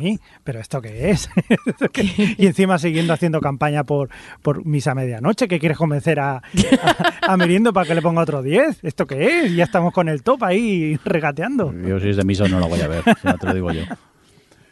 Adri, digo Alex, Alex, dime. No, esa reflexión con la que estabas terminando sobre los actores y me recuerda mm. un poquillo a lo que hacía Kubrick en Nice White Sat con Mm. Nicole Kidman y Tom Cruise de que son los actores y a la vez los personajes y, jugar un poco con ello. No sé, me, me, ha llamado la curiosidad porque eso no lo sabía. Venga, pues dejamos este Sin From Marriage de HBO Max y nos vamos ahora a por un poquito de cine. ¿Habéis visto Dune? Eh, Alex, cuéntanos. Pues mira, hablando de adaptaciones de novelas clásicas de ciencia ficción, después de Fundación, estaría Dune, que yo creo que es otra de esas novelas que han influido influido muchísimo sobre la ficción que, que, ha venido después y que a su vez puede jugar en su contra, porque entonces mucho de lo que ves ahí lo has visto posteriormente y puedes decir esto ya está visto, pero no es que esté visto, es que empezó, empezó con ellos y luego otros lo han copiado. Star Wars. Eh, pues bueno, volviendo a Dune, eh, en este caso lo que hace es adaptar más o menos dos tercios de lo que es la primera novela, que nos sitúa un poco en nos sitúa en Arrakis, un planeta en el cual hay una especie que es una, una, sustancia que puede servir para tener visiones, pero que también sirve para mover las naves espaciales y puedan hacer viajes interestelares y por tanto es muy valorada. Entonces, eh, es un poco otra serie, otras novelas que están muy basadas en Dune, que tienen mucho, son Juego de Tronos. Y aquí también es un poco un, Juego de Tronos, un enfrentamiento entre dos casas. La casa que antes gobernaba ese planeta, del que al tener este, esta materia prima tan preciada se habían ganado mucho dinero. Y la nueva casa, que es la del protagonista, que eh, son los llamados por el emperador a ocupar el puesto de, gobernar ese planeta. A partir de ahí, pues eso, empieza un enfrentamiento entre ambas casas y a la vez juega un poco la figura de que el hijo de esa familia es el elegido. Y, bueno, mm, que tampoco, y bueno, a partir de ahí pues suceden cosas. Eh, es una peli de Denis Villeneuve, que es el director de, pues, de algunas de mis películas favoritas de toda la vida, como son Unsundis o, o Arrival, La Llegada. Y, bueno, pues yo salí encantado del cine. Es una película muy monumental, creo que visualmente es un, bueno, es, un blockbuster en el sentido de que se han gastado muchísimo dinero, pero está, eh, podemos decir que bien empleado, visualmente es apabullante, creo que adapta aunque yo una peli no la valoro porque sea mejor o peor adaptación del material original, hay que reconocer que adapta algo que también es difícil de adaptar, lo adapta muy bien a la pantalla. Creo que tiene un casting eh, muy bien escogido. Eh, y bueno, me cuenta al final es una historia que, más clásica en el sentido que quizás la hemos visto de pues eso de, forjar un héroe, del, del camino del héroe, de, crecimiento, pero visualmente es, es, una pasada. A mí es larga, pero se me pasó volando y bueno, a mí me encantó. Y además eh, han anunciado hace unas semanas que va a tener su segunda parte porque eso hay que avisarlo, aunque cuando obviamente se hizo la campaña de Dune solo pone Dune, luego cuando tú te sientas en el cine, lo primero que aparece es Dune parte 1, o sea que la gente vaya avisada que la peli en sí no tiene final, es, como ver, a veces lo decía la gente y es cierto que es un poco casi como ver un piloto largo de una serie, porque lo que te hace es presentar un mundo, unas tramas, un tal, y luego se queda ahí en un punto muy interesante. A mí me ha encantado. ¿A vosotros? A mí también. Yo debo decir que tampoco tenía muchas, quizás no tenía muchas expectativas o no las tenía muy altas. Sí que la quería ver, pero la verdad que me ha sorprendido muy gratamente hay que decir, como bien has dicho, que esto se basaba ya directamente primero en un libro, segundo que ya habíamos visto la mítica película de David Lynch y tercero que ya nosotros eh, también y mucha gente ha visto el, el, plan que tuvo en su momento Alejandro Jodorowsky para, para poder hacerlo. Y, fue maravilloso eh, verlo y, verlo de esta forma. Y yo creo que, uno de los aciertos que ha tenido la película es el hecho de lo que estabas diciendo precisamente, que se haya podido hacer en dos partes, porque eso permite desarrollar mucho mejor lo que es la, historia y sobre todo los personajes que tienen bastante, mucho que ver, sobre todo el tema del elegido. Hay que decir que yo a, Timoteo, Timoteo Chalamet, yo lo llamo Timoteo Chalamet, no lo había visto nunca y, me ha parecido maravilloso. O sea, es un chaval que había, la gente tenía el hype muy alto con el chaval y tal, y digo, pues la verdad que es, eh, bastante bueno, o sea, me ha gustado. Y, bueno, yo entre los amigos frikis del pueblo y yo hemos tenido bastante discusiones al, al respecto porque hay alguno que no le ha gustado, que dice que no es la octava de maravilla del mundo, que se ha creado muchas expectativas con ella y que no deja de ser una cosa que ya hemos visto otras veces, y es verdad. Eh, quizás lo hayamos visto otras veces, pero también es eso que como Porque bien todas decías. esas veces bebían de Dune. Efectivamente, efectivamente. Incluido Star Wars. Y, y, la propia la propia Dune, es decir, que, que, sí, que ya lo hemos visto otras veces, pero también hay que conocer al director, a Denis Villeneuve, saber cómo es su cine y yo creo bastante fiel a su, a su estilo y yo creo que lo hace bastante bien. Eh, a mí me sorprende, por ejemplo, el papel de, de, Javier Bardem. No me lo esperaba en una película así. Y sí que es verdad que se nota que no es un actor de, de, de acción, ¿no? Pero ¿por qué no? Es decir, a mí yo creo que confluyen bastante, bastante bien todos los personajes y a mí me funcionan muy bien y, yo he salido bastante, eh, bastante satisfecho de, de, ver la película y me ha gustado y tengo muchas ganas de ver la segunda porque no me la esperaba así y ha sido para bien. No sé, Adri, ¿qué faltas tú? Que también la has visto. A mí me ha encantado. A mí me ha encantado. Y mira, ojalá. Eh, de, qué año es la de Lynch? Bueno, no sé, el año que sea. Ojalá en ese momento existiera el 1,5 por, porque es así que yo la habría visto. No la, he conseguido ver entera sin dormirme ni una sola vez. Em, yo iba con muy pocas expectativas en el sentido de que, pues eso, la Dune anterior no me gustaba mucho y esta, bueno, pues también, bueno, por Denis Villeneuve tenía ganas de verla eh, o curiosidad y demás, pero la verdad es que a mí me encantó porque además eso, no, mi conocimiento del universo era nulo y de repente en este mundo que vivimos, que tienes acceso a todo y te enteras de todo y sabes de todo, te tiene que decir de todas las películas que, que cuando llegas has visto un montón de cosas y demás, o sabes, o eso, de repente una película con este tipo de universo, llegar y descubrirlo, lo disfruté muchísimo, de verdad. Como hacía un montón que no, ve, que no disfrutaba una sobreproducción eh, como esta en ese sentido.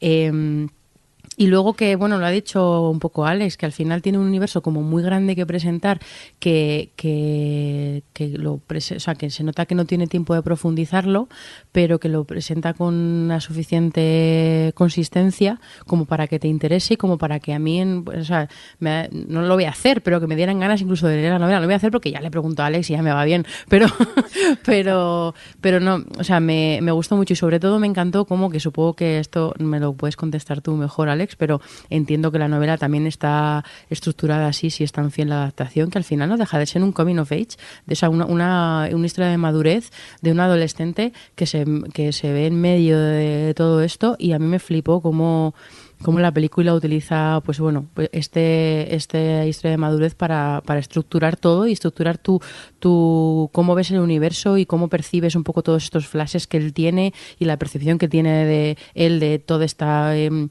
juego de casas que hay entre y toda esta pues bueno mitología que tiene la propia película. O sea no sé creo que, que hace un trabajo estupendo en general de guion. Y, y yo y a propósito de Chalamet yo sí que es un chico que siempre lo digo, pero me hago mucha gracia a mí misma, pero eh, que le tengo un poco de manía porque mm, yo es que le veo y yo siempre tiene, para mí tiene cara de que va a sacar el iPhone y se va a poner a hacer un TikTok. O sea, no, en cosas de época o cosas así, no me cuesta muchísimo creérmelo. Pero... Eso es porque eres una señora mayor que ya ve a los jovencitos como haciendo TikTok y con el móvil en la mano siempre. es que claro, yo le veía en, en Mujercitas Y es como, pero si este sabe lo que es lo que es Instagram, no me lo creo. Pero bueno, eh, yo muy bien, súper contenta con Dune, la verdad. Oye, ya que estamos hablando de cine Eternals, ¿quién me la quiere comentar? Adri, ¿qué le ha gustado? Me ha gustado, pero a santo de qué, ¿cómo presento yo esta, esta película? Bueno, pues Eternals son una panda. Eternals es la nueva serie de Marvel, o sea, perdón, peli de Marvel. Tiene que haber Em, sido serie. Que tenía que haber sido serie, es cierto, me ha traicionado mi subconsciente. Em, que es, pues bueno, su nueva peli del- de la fase 4 después de, si no voy mal, la de Sanchi. Así es. Eh, y, a, y, a ver, los Eternals son unos seres creados por unos dioses que llaman los celestiales. eh, su- que, además beben estos estos eternos be- beben mucho de, de la mitología griega y que fueron enviados a la tierra en principio todo esto te lo cuentan un poco al, principio y con una cartela que se lee eh, para fueron enviados a la tierra para exterminar a unos como una raza alienígena aparentemente alienígena que se llama los los Devi- los Deviants bueno, eh, que no sé cómo será, no me acuerdo. Eh, pero bueno, que está ahí, ahí atemorizando a, a la raza humana y entonces van un poco van apareciendo en diferentes épocas de nuestra historia pasada y, ellos, pues los eternos, pues, como bien indica su nombre, son eternos y están ahí siempre un poco para protegernos, pero al mismo tiempo eh, tienen que tener cierta distancia porque pues su dios este celestial, eh, sus como sus órdenes son que, que sí, los tienen que proteger a la humanidad de estos seres en concreto, pero que hay que dejar a la humanidad ser y no pueden interferir demasiado en nuestras historias y nuestros conflictos y nuestra evolución producción normal de la historia, eh, social, tecnológica, todo, política, lo que sea. Eh, y entonces, bueno, pues nace de ahí un poco el conflicto también de, de, bueno, de que ellos al final tienen que est- están toda la toda la eternidad viviendo con la humanidad y cómo cambia su relación con los humanos y demás. Y mm, hasta- quiero decir, por, por, por contar algo de qué va la película, porque es la verdad temáticamente bastante ambiciosa. Yo no tenía ni idea de quiénes eran eh, no conocía estos cómics, no conocía estos personajes.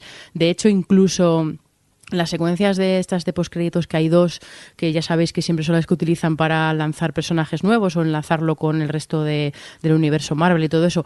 Ni siquiera esos tampoco sé quiénes eran o sea es esto está como en un mundo Marvel que eh, me era absolutamente desconocido. Y, mm, y a mí me ha gustado mucho la he disfrutado Eh, tiene, tiene problemas porque tiene problemas de ambición. Bueno no no ser ambicioso no es problemático pero em, tiene tan hay, es son 10 personajes y 10 personajes que son protagonistas y que tienen sus propios conflictos. Todos los conflictos son interesantes, el conflicto como grupo es interesante, todo el concepto de los celestiales y realmente lo que quiere, lo que cuál es su objetivo y, cuál es el objetivo de los eternos de por estar en la Tierra. O sea, tiene como un montón de elementos que, que están todos presentados y son todos súper atractivos, pero no le da tiempo a la película a realmente pues desarrollarlos bien y que y bueno pues poder disfrutar de que realmente están están haciendo una película que por no, no quiero decir por primera vez porque no me gusta ser tan absoluta pero sí que es verdad que no hay tantas series tantas películas de Marvel que estén centradas 100% en los personajes y en sus emociones. Están la acción y las peripecias y eso siempre es muy importante o está muy presente en las películas de Marvel aunque aquí también obviamente pero pero el foco el foco real son los personajes.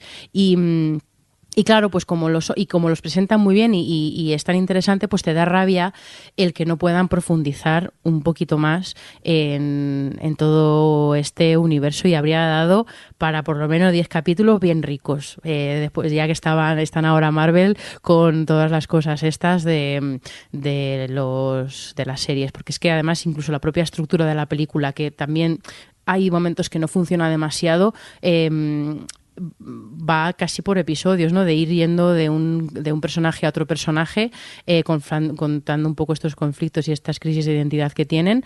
eh, y hay personajes protagoni- protagonistas que no aparecen hasta la hora 40 de, de o estoy exagerando, pero, pero de verdad que algunos que entran tardísimo. Em, Pero bueno, en general a mí me ha atrapado mucho. Creo que eso, que la acción está además muy bien, que no, que no es un burruño de gente pegándose.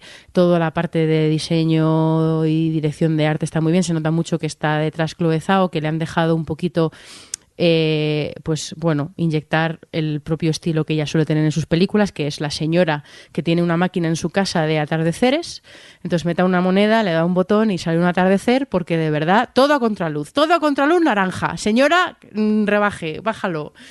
Eh, pero no, me gusta mucho Chloe ¿eh? y creo que precisamente le da un como un look nuevo, diferente a la peli, que, que también resulta refrescante dentro del universo de Marvel.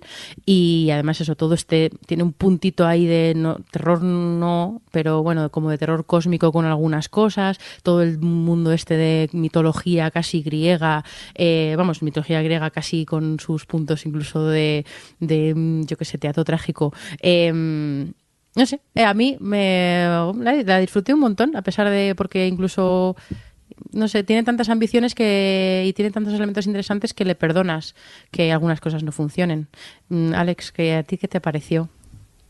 Poco más puedo añadir, solo que creo que... no, no. eh, antes he sido yo igual con Dune. No, digo que poco más porque... esto- además que lo hablamos, estamos muy de acuerdo en eso. Y yo simplemente digo que prefiero estas películas que pueden ser un poco fallidas, entendamos en que quizás es demasiado ambiciosa y no puede con todo lo que quiere, pero que son diferentes y que aportan una frescura a lo que suele hacer Marvel a ver la, la cuarta Thor mm, o la tercera Guardianes de la Galaxia que lo único que tienen es un humor de niños de 14 años y poquito más. No sé, yo he de decir de hecho que, que a lo tonto esta fase 4 de Marvel, que mira que yo no, las he visto casi todas, pero no soy especialmente. Luego, pues bueno, las veo y las olvido. Pero he de reconocer que esta fase 4, a lo tonto, me está gustando bastante. Entre Black Widow, que me, me sorprendió para bien, eh, Sanchi, que es, funciona también muy bien, tanto a nivel de acción como a nivel emocional. Y esta, que, que es eso, que pone todo el. Eh, la cosa en hablarte de personajes, de, lo- de todos sus conflictos y que luego incluso cuando tiene acción está bien llevada, eh, no sé, yo estoy contento con lo que está haciendo la fase 4. Muy bien. Sí, yo con eso, eh, bueno, te lo, com- cuando comentábamos esto en el cine, te lo dije, que a mí me parece que, claro, que al final con la fase 3 han abandonado, que no, no, no, es, no es necesariamente malo, ¿eh? pero han abandonado eh, arquetipos de superhéroe clásico que a lo mejor ya hemos visto más veces o, y que, bueno, ya en Marvel ya están muy, muy mm, trabajados y visitados y la- las películas de orígenes, digamos que han abandonado un poco ese superhéroe de plantilla que no, no lo digo como algo... A ver, han abandonado al hombre blanco heterosexual y de repente hay otros también. superhéroes distintos. Eso también.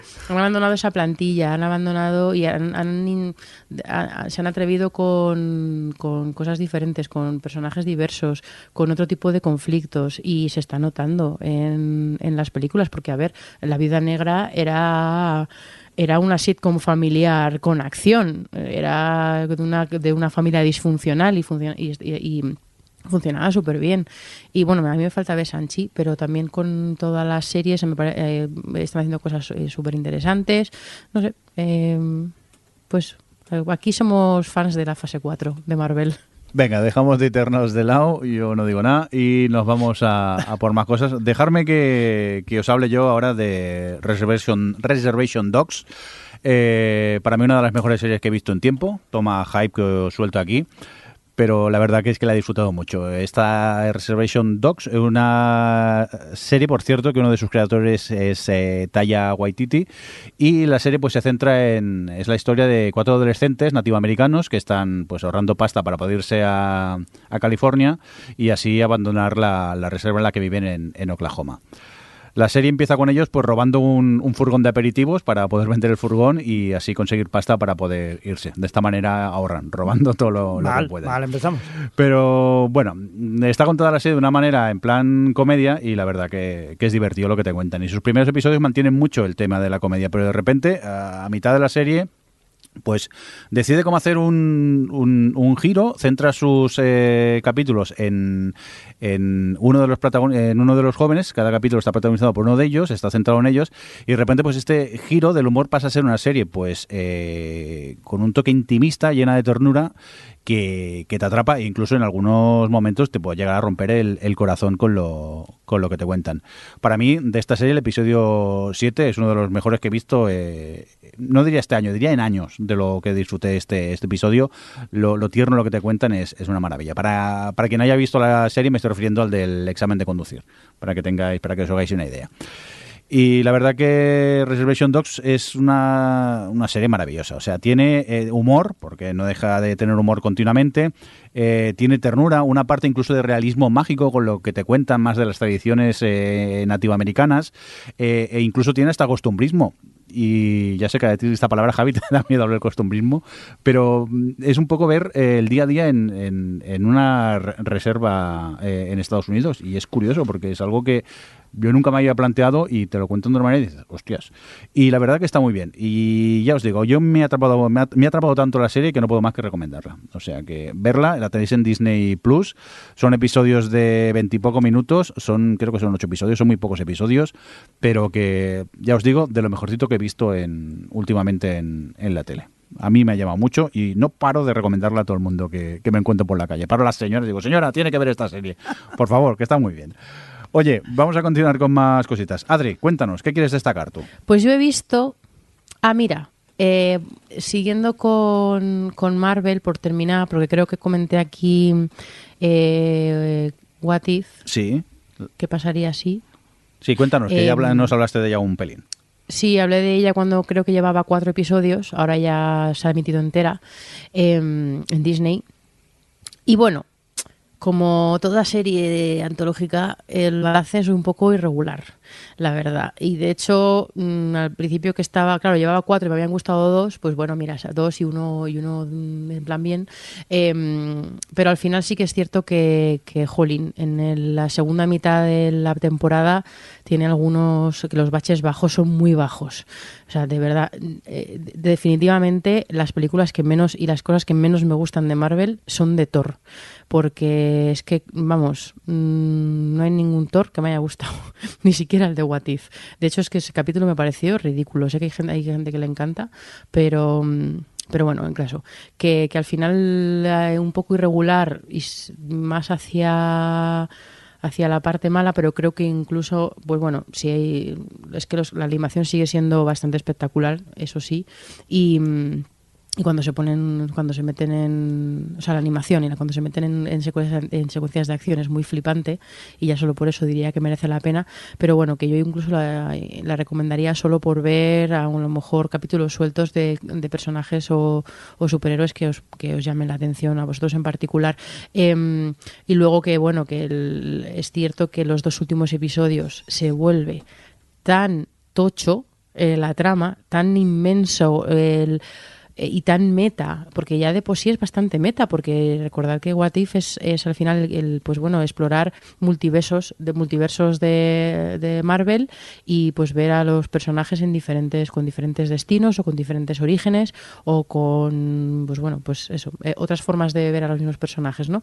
Que ya de por sí es algo bastante meta. Bueno, pues es que le da la vuelta eh, de forma impresionante y claro, se mete ya con, o sea, imaginaros lo que es eh, pues no quiero spoilear mucho, pero imaginaros un algo alternativo de Thanos, que es un, personaje que ya tiene muchísimo poder, imaginar que de repente jueguen con ese poder, ¿no? Entonces se vuelve todo como súper enorme y los dos últimos capítulos eh, son curiosos ya solo por ahí y sobre todo por ver un poco cómo, cómo hacen lo que hacen con todas, ¿no? Que al final son un poco esclavas todas las series de Marvel y todo el, todas las más películas quizá menos pero la serie sobre todo se ha visto mucho son muy esclavas de, de pertenecer a algo más grande y de estar presentando algo más grande. Y se nota mucho con el final de, del, del What If. Pero bueno al final pues me ha, me ha gustado verlo ya solo porque me llevo en concreto tres capítulos de los nueve que son creo que me han gustado mucho.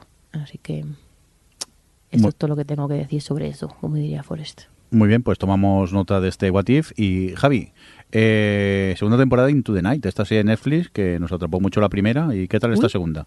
Es verdad. Sí, sí, sí. Yo sí. es que he visto el primer episodio y me eché un poco para atrás. No sé si luego mejorará o qué. Ah, mejora un poquito. Mejora un poquito porque, a ver, eh, pasábamos que la primera, la premisa había sido muy buena. Sí. Es una presentación de personajes también, pero la situación también era muy, ¿sabes? Muy chocante, ¿no? Era adrenalínica, porque Sí. era eso que eh, tenían que coger un avión y si se hacía de día se morían o algo así, ¿no? Exacto, o sea, si te da la luz del sol, Sí, te eso, mueres. vale. Entonces lo que tienes que ir haciendo es ir en contra de, del horario de, de esto, dando vueltas por el mundo y, y no sabes, claro, te tienes que ir parando en los, en, en los aeropuertos, poner gasolina y seguir volando antes de que salga el sol. Claro, todo tiene un límite, ¿no? O sea, el avión no puede estar continuamente y llega un momento en el que ya tiene que aterrizar y entonces empiezan a escuchar cosas por ahí y acaban yendo a a un sitio. A un sitio. O no. el caso, que, el caso que empiezas en esa segunda temporada y llega, bueno, pues una resolución, vamos a decir Sí. de esto, y, y esa resolución es un poco confusa, por así decirlo, ¿no? Pero más o menos te tiene, eh, te tiene también bastante enganchado. Te tiene enganchado porque ya hay una serie de, de personajes que hay una evolución en la que hay un conflicto. Que además están dos españoles metidos por el medio, ¿sabes? Que son los malos. Yo no voy a decir nada más. Pero sí, sí, esa, eh, es un poco que no sabe muy bien. Claro, es que es un poco difícil hablar de esto Sí, sin hacer entrar en spoilers, spoilers, es que- ¿no? Pero sí que hay una evolución en la que hay unos personajes que, que, que, bueno, o sea, que te llevan a, a- a ver que la cosa puede ir a una situación posapocalíptica que a mí cada vez me recuerda más a The Walking Dead, no sé a ti. Mm, no sé, que solo he visto el primero, pero me recomiendas que siga con ella entonces. Sí, sigo con ella porque ya sabemos, o sea, Que no la dejé porque no me gustase, simplemente es que hay tanta serie que... Primero que mm, me la recomendó Netflix y dije, esta serie porque pone Netflix que la he visto yo, si no sé qué serie es. Y luego ah, cuando entré dije, hostia, vale, es esta, la del avión, para entendernos. la del avión. Y no la, no la viendo por falta de tiempo, la verdad que me llama. Además, acuérdate que son poquitos episodios y que dura poco. Sí, sí, dura- Entonces es una volando. serie que, que pasan muchas cosas, pasan muchas cosas que nos gusta decir a nosotros y, y sí que pasan y son bastante efectivas y, y yo creo que te, por lo menos te lo pasarás bien y te, te- te entretendrás. Bueno, pues dejamos este Into the Night aquí al, al ladico. Yo pues ya me la apunto en la pila de pendientes para, para ver. Y seguimos contigo, Alex. ¿Qué nos quieres destacar? Pues la tercera temporada de Sex Education, que casi se me pierde en esta vorágine de estrenos que, que hay. Y por suerte la he visto y me ha encantado. No sé si sería la mejor temporada, pero bueno, yo creo que ya han llegado a un punto en el que tienen muy bien cogido a los personajes, muy bien cogido el tono, eh, los conflictos son interesantes, e incluso aprovechan para dar algo más de, de protagonismo a algunos personajes que eran secundarios, introducir algunos nuevos. Eh, no sé, creo que me ha parecido una temporada muy redonda. Creo que esta tercera eh, lo hace todo bien. Todo lo que intenta hacer lo hace todo bien. Y, y, y, oye, si os habéis visto las dos anteriores de Sex Education, no, no os perdés la tercera. Y si no habéis empezado la serie, eh, que no, no, no, que no se eche atrás que pueda parecer una serie de adolescentes o tal. Creo que pocas series hay con más inteligencia emocional y que sepan abordar tan bien el sexo y, y cómo este es visto pues por los jóvenes y lo que siempre digo con esta serie, ojalá haberla visto con 16 años. Bueno, pues tomamos nota de esta tercera temporada de Sex Education que tenéis en Netflix. Y Javi, La Fortuna de Amenábar, ¿qué pasa con ella? ¿La has visto ya entera o qué? Sí, sí, sí, ya están todos los capítulos. Eh, hay que decir que es una adaptación, está una adaptación de un cómic a su vez, que se llamaba, un cómic de Paco Roca, me parece que es el guion, eh, que se llamaba El Tesoro del Cisne Negro que a su vez es una adaptación de un hecho que pasó realmente. Yo me acuerdo que hace unos años pasó que, que hubo un barco, un barco que además pertenecía o, era un, una compañía que se dedicaba a rescatar, eh, digamos por así decirlo, rescatar. Es una forma de decirlo que, que bueno, se llevaba hacia expolio de, de, bueno, de restos arqueológicos, sobre todo de, fondos marinos. Y en este caso, pues se llevó todo un tesoro que era el del barco El Galeón Nuestra Señora de las Mercedes. El caso de esta compañía que eso dice, aquí cambian totalmente los nombres y utilizan, pues, eh, además de todo esto, de lo que pasó realmente, pues una adaptación un poco más cinematográfica o seriéfila en este caso. Que os acordáis al principio del programa, hace una hora y pico, que estábamos diciendo cuando, cuando hablábamos de Geo, que que los geólogos no se podrían tener una serie divertida o entretenida y tal. Correcto. Y decía, no, no, pues hay una cosa, pues este es el caso. Es decir, los, los protagonistas de, de esta serie son funcionarios. Funcionarios y además orgullosos de ello. Eh, es muy curioso porque se, yo pocas veces he visto el, el- el- hecho de coger a funcionarios y que estén realizando su trabajo y hacer un, o sea, una serie sobre ello y sí, se acaba llevando todo tipo de funcionarios, pero acabas viendo que lo que fue un litigio, pues se acaba llevando con un montón de, de cositas que se van metiendo por el medio que hacen mucho más entretenido todo lo que está pasando. Entre otras cosas, pues el protagonista, que es un chaval joven, un funcionario joven que llega al ministerio, que se tiene que encargar de un montón de cositas y tal, se enamora de una de las funcionarias, que resulta que es la caña, que es Ana Polvorosa, que la verdad que lo hace bastante bien.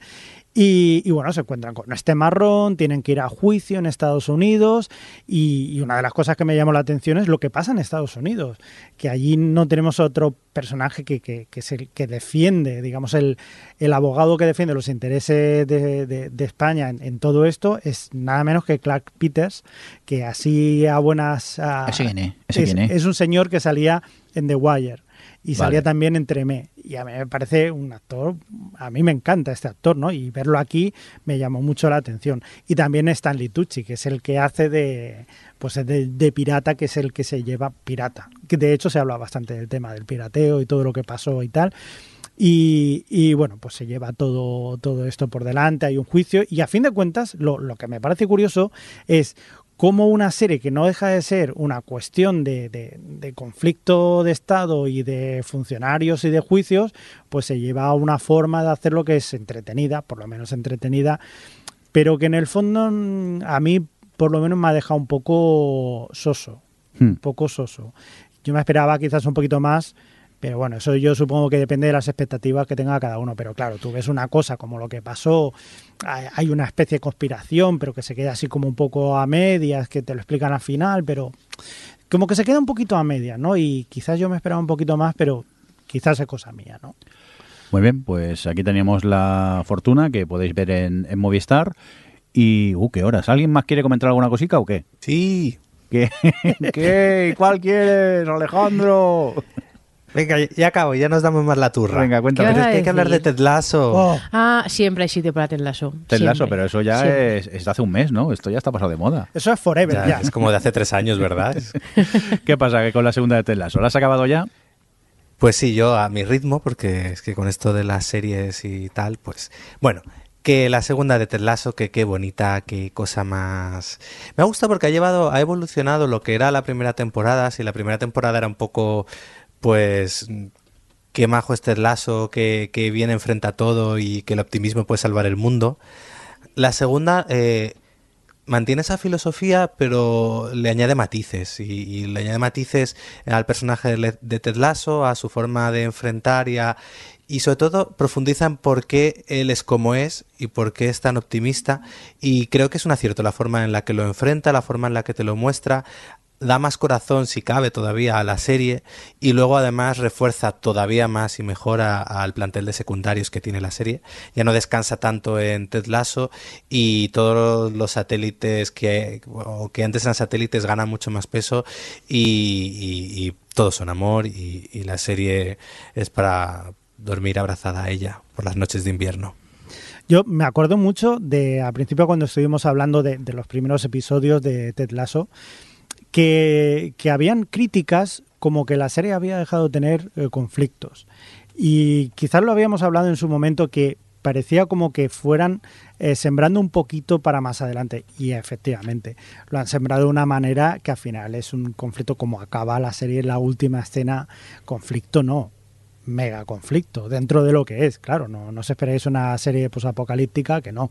Pero a mí me ha parecido maravillosa enamorarse de todos los personajes y, y- lo que tú dices es que sí, yo quiero más Ted Lasso, por Dios. Pues ya está confirmada la tercera de Ted Lasso y además eh, súper buena noticia porque se que estábamos ahí un poco como que no sabíamos qué iba a pasar porque tenía como- el final de la tercera parecía un final de serie, no habían dicho nada, pero con Mythic Quest se han confirmado la cuarta y la quinta, Bien. que lo hicieron además con un vídeo muy gracioso.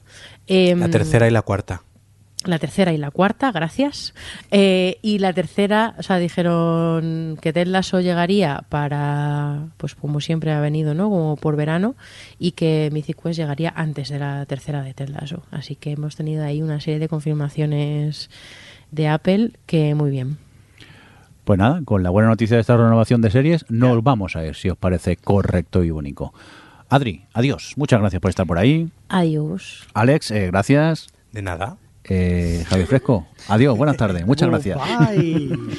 Un cordial saludo también de quien nos acompañó con vosotros, el señor Belinda. Hasta luego. Hasta luego. Adiós. O Televisión Podcast, el podcast de la cultura audiovisual.